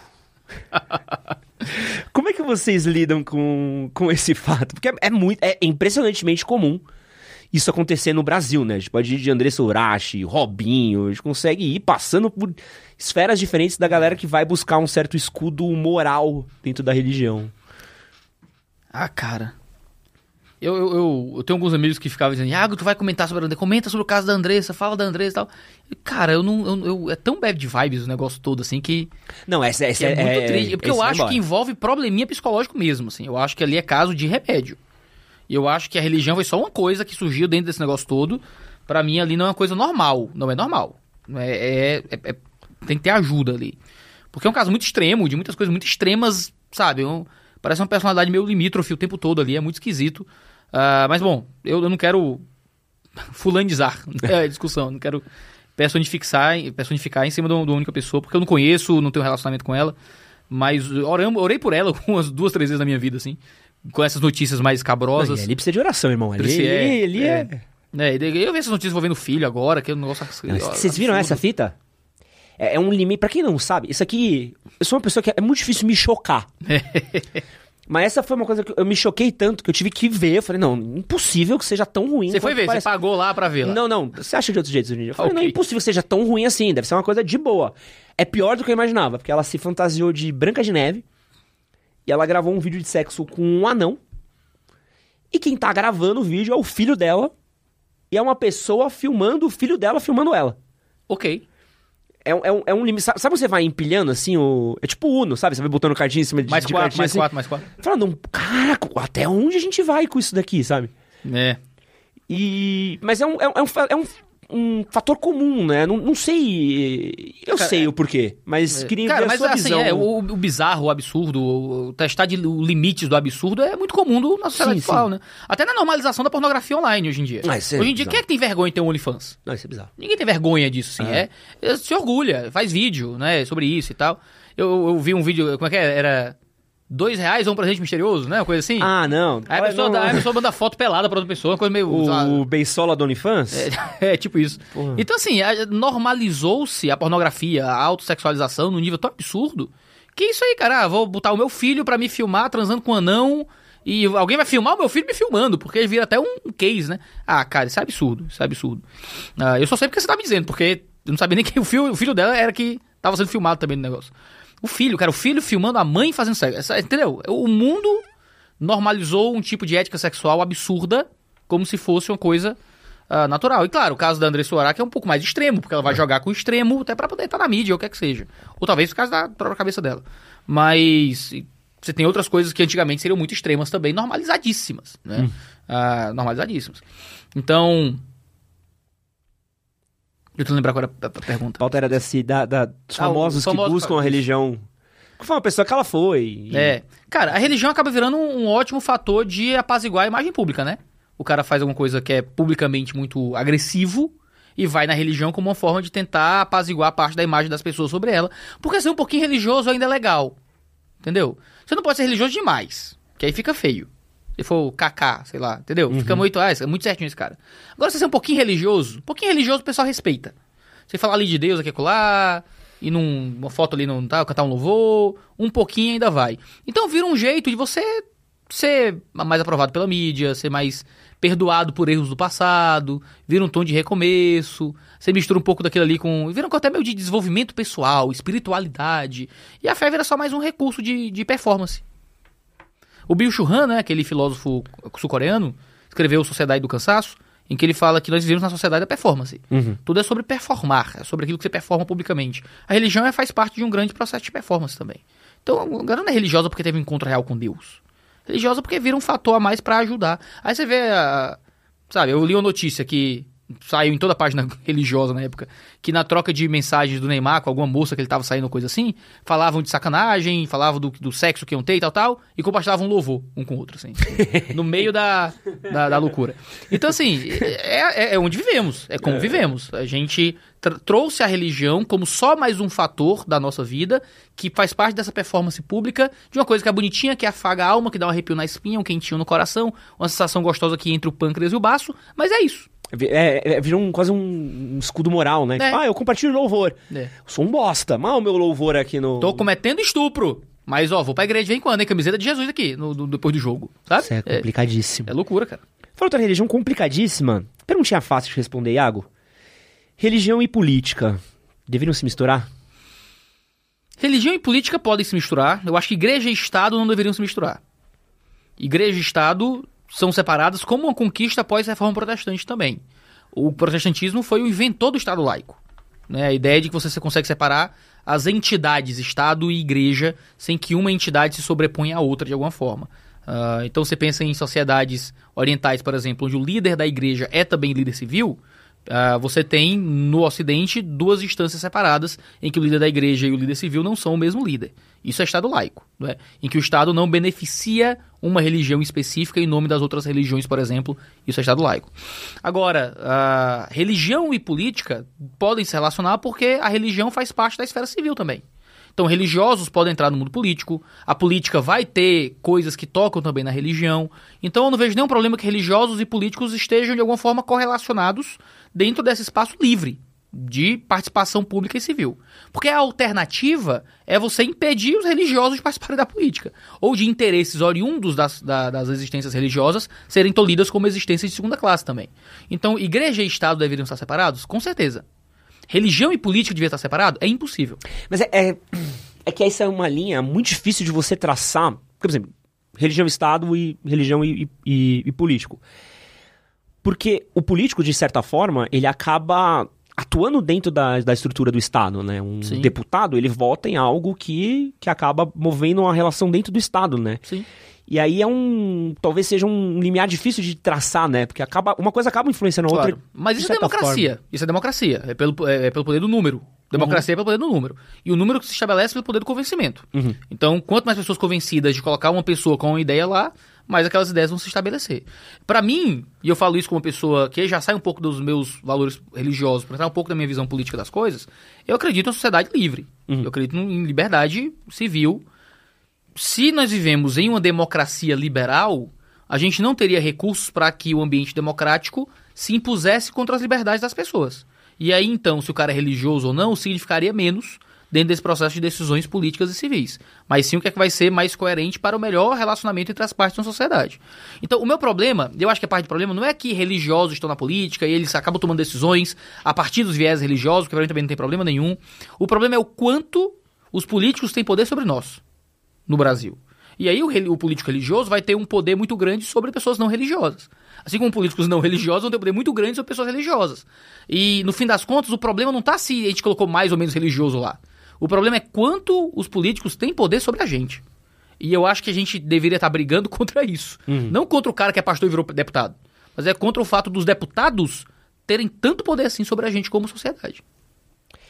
E por falar em poder de pastor, a gente lida hoje com um fenômeno que são talvez pastores celebridades, né? Sim. Tenho um perfil que eu adoro seguir no, no Instagram, que é um perfil gringo que chama Preachers with Sneakers. Ah, cara, eu sigo isso também. Você segue? Pois isso é Sigo, bala sigo. demais. Que é tipo é uns pastores com uns tênis de 10 mil dólares. Você vê os caras andando de, de Easy, de Balenciaga, um bagulho gigante. Eu uso Nike, eu já acho que é, que é caro já. Ah, pô, mas isso é um Nike tranquilo. Ainda não é nem um Air Force, ainda tá não, bem. Não, não, eu, sei nem quanto é, eu ganhei de presentes aqui do, do amigo meu. E essa pergunta que eu queria te fazer, Iago, que é a questão é, um pastor, ele pode é, ou deveria ser um milionário? A fé Eita. poderia virar uma fonte de lucro pra eles? Poder ser milionário. Poder, em tese, pode. Acho que a grande questão é como é que ele ficou milionário, não é? Ah, eu- eu- tem dois, dois- tem um é tricky o negócio, né? É meio escorregadio. Por um lado, a gente vive numa sociedade tão desigual, mas tão desigual, que qualquer pessoa que tenha um pouco mais já parece ser rica. Então, é uma sociedade, é uma sociedade tão absolutamente desigual Ah, você de Nike é rico pra uma galera. eu sou rico pra uma galera, eu tô usando Nike pra uma galera, tô ostentando uma riqueza imensa. Que não, que não, se a gente parar pra pensar, não é riqueza, cara. Mas é uma sociedade muito, muito pobre. Você pega a pirâmide social do Brasil, existe muita pobreza. Uma pobreza ao ponto de que qualquer pastor que consiga um pouco mais, que ele ganhe um pouco mais de visibilidade, consiga já. Poxa, eu nunca me esforcei pra ganhar muito dinheiro. Eu era um cara pobre, eu ganhava mil reais de pastor, como pastor da igreja. Mas eu comecei a ficar mais vi- visado, comecei a falar na internet, Começou a entrar um dinheirinho de AdSense, Comecei a fazer uns cursinhos de teologia que o pessoal começou a querer entrar. Comecei a ir em alguns lugares e começou a aumentar a minha renda também. Né? Agregado ao, ao processo educacional público que comecei a, a, a, pregar. De forma que hoje o, dinheiro que eu ganho da igreja não é a minha principal fonte de renda. Uhum. É o que eu ganho com o YouTube, com a internet e tudo mais, com livros que eu publico. Isso, para algumas pessoas, me faz um cara com, um, um rico. Então, eu dirigi um, um Toyota Yaris, né, 2019, que é um, para algumas pessoas eu sou um, nossa, esse cara é muito rico, porque eu ando de ônibus, eu só tenho Não, você é tranquilo. Estamos falando de pastor não, da rolê de helicóptero. Mas eu quero dizer, é muito fácil você achar que o outro tá muito além, mesmo que não esteja tanto além. Tá. Entendeu? Por causa da desigualdade social que a gente vive. Agora, por outro lado, existe uma cultura de ostentação muito comum ao empreendedorismo de palco que adentrou no ambiente de igreja, de forma que muitos desses pastores são também meio que coachings de lifestyle, ao mesmo tempo que são pastores. Virou uma zona, né? É. Vira, são influências sociais hardcore mesmo, de modo que a vida deles também é um tipo de inspiração de sucesso. Você vai encontrar isso em muitos ambientes de neopentecostalismo, em que a riqueza é interpretada como um tipo de bênção divina a ser alcançada pela sua galera que está ali, não é?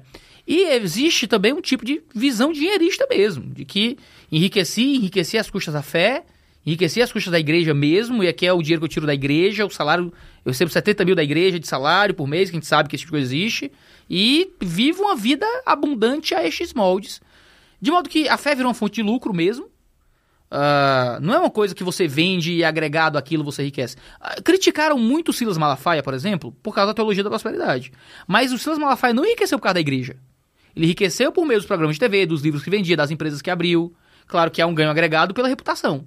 Mas não foi um dinheiro que saiu diretamente da oferta do fiel, por exemplo.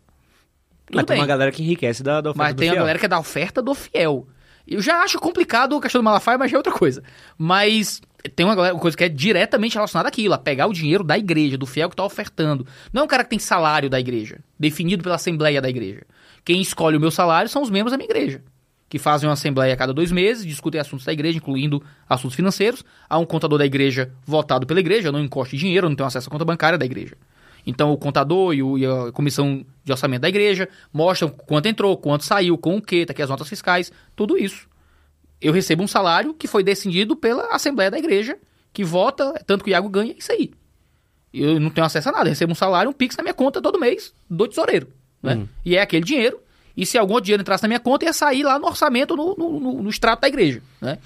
Agora, existe um tipo de visão dinheirista, um tipo de visão de, de vontade de fazer da fé fonte de lucro, que faz com que pastores não sejam um bom exemplo de uma vida de sacrifício, de entrega, de, de normalidade. Que vão comprar o carro sempre mais caro, vão vestir a roupa sempre mais cara, vão achar os passeios sempre os mais caros, porque podem, porque conseguem. E ao invés de eles terem uma vida que é um modelo de piedade, um modelo de generosidade, vira uma vida que é um modelo de ostentação. E a gente sabe, muitas vezes, diferenciar o que é ostentação do que não é. Uhum. O que é que. Claro, eu pude tirar férias com a minha esposa em Paris esse ano. É uma coisa que eu nunca imaginei na minha vida. Passei um ano pagando antes, ou um ano pagando depois, mas fui para Paris com minha mulher. Fiquei oito dias lá, excelente. Gastei um dinheiro que eu, eu sinto falta até agora. Mas fui lá. o excelente. euro não é caro, né? Ai, meu Senhor Jesus. Não, hospedagem em Paris é uma loucura. Ah, Deus, ah, pô, não esquece. Deus tem misericórdia. Mas para alguma pessoa que olha, eu olhei esse pastor ostentador, estava em Paris com a esposa, entendeu? Uh, agora, por outro lado, existem níveis de vida, de, de acesso a recurso, de modo de lidar com, com o dinheiro, que, cara, chega no extremo do absurdo, do absurdo, que não representa valores da fé.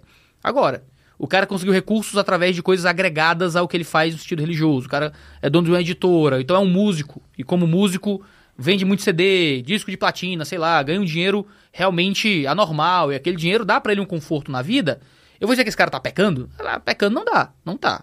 Agora, existe um nível de bom senso, né? Eu quero usar um tênis de 10 mil dólares, sabe? Dirigir coisas de, de bilhões e. É complicado. Eu não tô lá pra ver a vida privada também, o quanto as pessoas são generosas, o quanto estão ajudando outras pessoas, o quanto estão abrindo institutos para ajudar pessoas em necessidade. Mas a gente não é trouxa também, né? A gente tá vendo o modo como se leva a vida, existe um senso de bom, existe um bom senso que faz com que sneakers de 10 mil dólares no pé de um pastor do púlpito seja quase que uma ofensa. Uma ofensa que a igreja está construindo, né? Mas é um perfil muito legal de seguir no Instagram. É, é, é, é triste é, e engraçado ao mesmo é, tempo. É. Pra você deve ser só engraçado. Pra mim é, é triste pra mim é legal. pra mim é legal, mas eu sempre olho e falo, porra, Caraca, né? de onde ele conseguiu dinheiro pra comprar esse Ben Jerry, né? Mas tudo bem. Eu não sei nem o que é isso, cara. Fé Você vê. Deus. Isso daí, se soubesse, você, É, eu- você ia ficar chocado. Não é aquele negócio de rosquinha, não? Ben Jerry, né? É, mas tem um tênis inspirado nele Ah. e esse tênis é uma bala. assim. Eita. Você compra um Corsa com esse tênis. Gente do céu. Agora a gente vai entrar aqui no nosso momento de rápidas e curtas. Opa! E aí, eu queria pedir pra você aqui, Iago, top 5 livros da Bíblia. Top 5 livros da Bíblia, rapaz. Top. Difícil, hein? É tipo escolher o filho favorito, sabe? é meio Mas tem uns filhos. Não existe filho favorito, mas tem filhos que são mais favoritos que outros. Eu só tenho um por enquanto, então vamos ver como é que vai ser depois. Eu sempre fui contra a ideia do filho favorito, mas eu só tenho um. Quando eu tiver espera dois. seu vamos- filho pintar sua casa com tinta. Não, minha filha pinta. Riscar Minha o filha carro. Minha filha nunca riscou o carro, mas pinta a casa com tinta. Deixa eu ver, top 5. Não que os outros sejam menos importantes, mas top 1, livro de Hebreus. Hebreus, por quê? Hebreus. Eu acho que o modo como Cristo é apresentado como maior que qualquer outra coisa é muito fundamental naquele livro. Cristo é apresentado como, como o supra-sumo de toda a existência, acima de qualquer coisa do Antigo Testamento, da vida presente, até mesmo das forças espirituais. O modo como o autor dos Hebreus apresenta Jesus, para mim é muito poderoso. Em seguida, Evangelho de João. O Evangelho de João é o evangelho mais cristológico, que apresenta Jesus como Deus, com mais grandeza, ah, com mais. Cada evangelho tem uma ênfase específica, né? Ah, João é a ideia de mostrar o Jesus divino, mais especificamente. Eu gosto muito do Evangelho de João. Depois eu iria para Romanos, porque é onde apresenta o Evangelho de Cristo Jesus com mais clareza, como o Evangelho da justiça de Deus, onde pela fé e pela fé somente eu encontro em Cristo vida ah, e esperança. Depois eu iria para Jó no Antigo Testamento, que é onde eu encontro sentido para todo o sofrimento da vida. Eu encontro no sofrimento da vida ah, um Deus que está agindo por trás de cada dor de dificuldade. E depois eu iria para o livro de Jonas, que é um profeta menor, é uma carta não tão conhecida na Bíblia, quatro livros, quatro capítulos só, mas é um livro que fala sobre o modo como nós olhamos para fora. Como nós, como igreja, deveríamos ser menos autocentrados e olhar para o diferente, o necessitado, até para o mal que está para fora de nós e encontrar ali um chamado para o serviço e para cuidar da parte de Deus. É difícil, mas saiu mais fácil do que eu imaginei. Os salminhos e o provérbios não entram? Ah, cara, entraria. É é porque você abriu cinco, né? Fica difícil. Coloca Salmos, Provérbios são livros muito, muito poderosos. Aí eu vou falar de todos os 66 aqui. Se você deixar. Salminhos é top. Salminhos Salmos, é às top. vezes, é bom pra quem não... Tá aí o corte aí, ó. Salminhos é top. Pô, mas pra, pra quem não gosta de Bíblia, recomendo. Pra quem não gosta de Bíblia, mas quer conhecer, um excelente lugarzinho pra você abrir às vezes aqui. Sabe de onde você abrir de Salmos? É Sai bom. um bagulho bom. Poesia, pra quem gosta de poesia. É. E aqui, ó, tem um famoso ou isso ou aquilo, tá? Bora. Perguntas da Bíblia. Jesus disse que nós devemos, devemos perdoar 70 vezes 7. Sim. Isso vale pra quem empresta dinheiro pro cunhado e nunca vê de volta? Ah, vale. É difícil. Não vou, não vou falar nada, não, mas. Mas empresta de novo? Ah. Depende do depende. Do- da necessidade. da justiça da necessidade envolvida. É, remédio pro filho? É. A gente pensa. É, Tirar uma moto? tirar uma moto? Nunca. O que que é pior? Ser engolido por uma baleia como Jonas ou ter que discutir com uma jumenta como Balaão? Rapaz, eu, o que é pior, eu acho que a jumenta é pior. Porque, imagina, cara, você levar um, um bronca de um, de um jumento, é, É. complicado. A baleia pelo menos dá uma carona, né? É, e no caso ali, a baleia foi onde Jonas encontrou Deus de verdade. Encontrou Deus no fundo do mar. O que que você prefere, Iago? Ser careca como Eliseu ou peludo como Isaú? Eu serei careca como Eliseu, então tá, já é visível, já está vindo. Aqui, ó, o que que é pior, tá? Sodoma e Gomorra ou uma letra da pipoquinha? Cara, eu vou dizer o seguinte, eu nunca ouvi uma letra da Pipoquinha. Eu Olha. sei quem é porque me pedem pra, cara, a Pipoquinha tava rez, sei lá, rezando num show e ela fala umas coisas imoral, mas aí eu tento não ver essas coisas. Não, não vou falar que você tá perdendo muita coisa, não, tá? É, não, mas eu presumo, presumo. Quem- Já, já me narraram mais ou menos, eu já entendi que eu não quero ouvir. Quem viveu mais tempo? Matusalém ou Rainha Elizabeth? Hebe Camargo.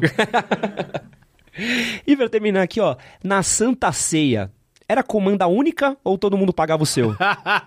Foi comanda única. Jesus bancou a conta de todo mundo. Como banca a nossa na cruz. E aí, pra terminar, tem a última pergunta pra você, Iago. Muito boa, cara. Parabéns. A gente precisa ir pra igreja pra falar com Deus? Eu acho que antes de tudo a gente precisa ser igreja para falar com Deus. No sentido de que quando nós nos aproximamos dele com fé, e nos aproximamos dele como, como pessoas que reconhecem a própria distância para com ele, a própria rebelião, a própria maldade, o próprio mal que há dentro de nós, e nos arrependemos desse mal e procuramos no sacrifício perfeito de Cristo o caminho para sermos aceitos por Deus, o texto diz que ele, o Espírito Santo habita, mas habita é uma tradução não muito, não muito boa, porque diz que o Espírito Santo habita em nós. É verdade. Mas a palavra grega ali é a palavra tabernáculo, que era onde Deus se manifestava no Antigo Testamento, como se ele taberna, tabernaculasse em nós. É a melhor tradução seria essa, mas a palavra não existe, né? Ele tabernacula em nós, ou seja, nós viramos esse tabernáculo dele. Nós viramos essa igreja dele, quando nos aproximamos dele com fé. Então, para falar com Deus, no primeiro momento vem do processo de tornarmos tabernáculo santo, dele vir habitar dentro de nós para termos livre acesso a ele. Agora, é muito difícil fazer isso sozinho. Quando a gente fala de igreja, a gente às vezes imagina um evento de domingo. Mas evento de domingo é só uma parte do que é igreja. Igreja é uma comunidade onde eu tenho pessoas que entram na minha vida, que eu entro na vida delas, que a gente se ajuda mutuamente, se encoraja mutuamente, onde eu posso confessar minhas dificuldades, falar das minhas lutas com Deus, abrir meu coração nas maiores porcarias que estão aqui dentro, e eu vou encontrar amor, vou encontrar encorajamento na fé. Igreja é isso. O evento de domingo é só uma parte. A parte principal, eu diria, principal da igreja, não é o evento de domingo. É o relacionamento de cuidado mútuo que existe nessa nova comunidade que existe ali.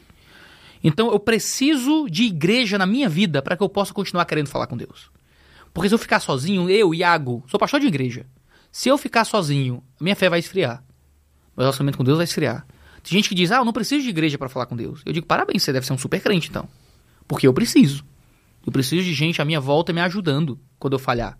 Me levantando quando eu cair me lembrando daquilo que eu encontrei em Deus e me lembrando que isso realmente vale a pena. Isso envolve, claro, participando dessa comunidade, eu vou participar desse evento de domingo. Mas esse evento de domingo é só parte de uma coisa muito maior que eu encontro na igreja para que eu possa continuar querendo realmente falar com Deus. Então, a partir do momento que eu encontro esse Deus, que eu encontro esse Cristo, que essa fé chega até mim, isso me move em direção a uma comunidade para que eu possa permanecer falando e sendo aquilo que eu encontrei em Cristo Jesus. Iago, muito obrigado por ter você aqui. Prazer imenso. Quem quiser conhecer mais do seu trabalho, onde é que eles te acompanham? Dois Dedos de Teologia em qualquer lugar, no YouTube, é o canal lá, no Instagram, é onde encontro no Threads, se ainda existir. Quando esse programa sair, uh, me encontra lá. No Twitter não cabe, tem Dois Dedos de Tel. Boa. Mas você me encontra nesses lugares todos. E muito obrigado você que ficou até aqui. Desculpa qualquer coisa. Opa. Esse, esse programa daqui eu já, já falei, tomar cuidado pra não ofender ninguém aqui. Não, mas quem ficar ofendido aí, boa sorte. A quem. Eu gosto de uma, de uma frase de um cara que eu acompanhava, ele dizia: A quem eu ofendi injustamente, me perdoe. A quem eu ofendi com justiça, melhore para que eu não tenha que ofender de novo. Pô, essa é maravilhosa. Pô, nossa, vou salvar isso pra vida. E um grande beijo, é nóis. Valeu. Um abraço.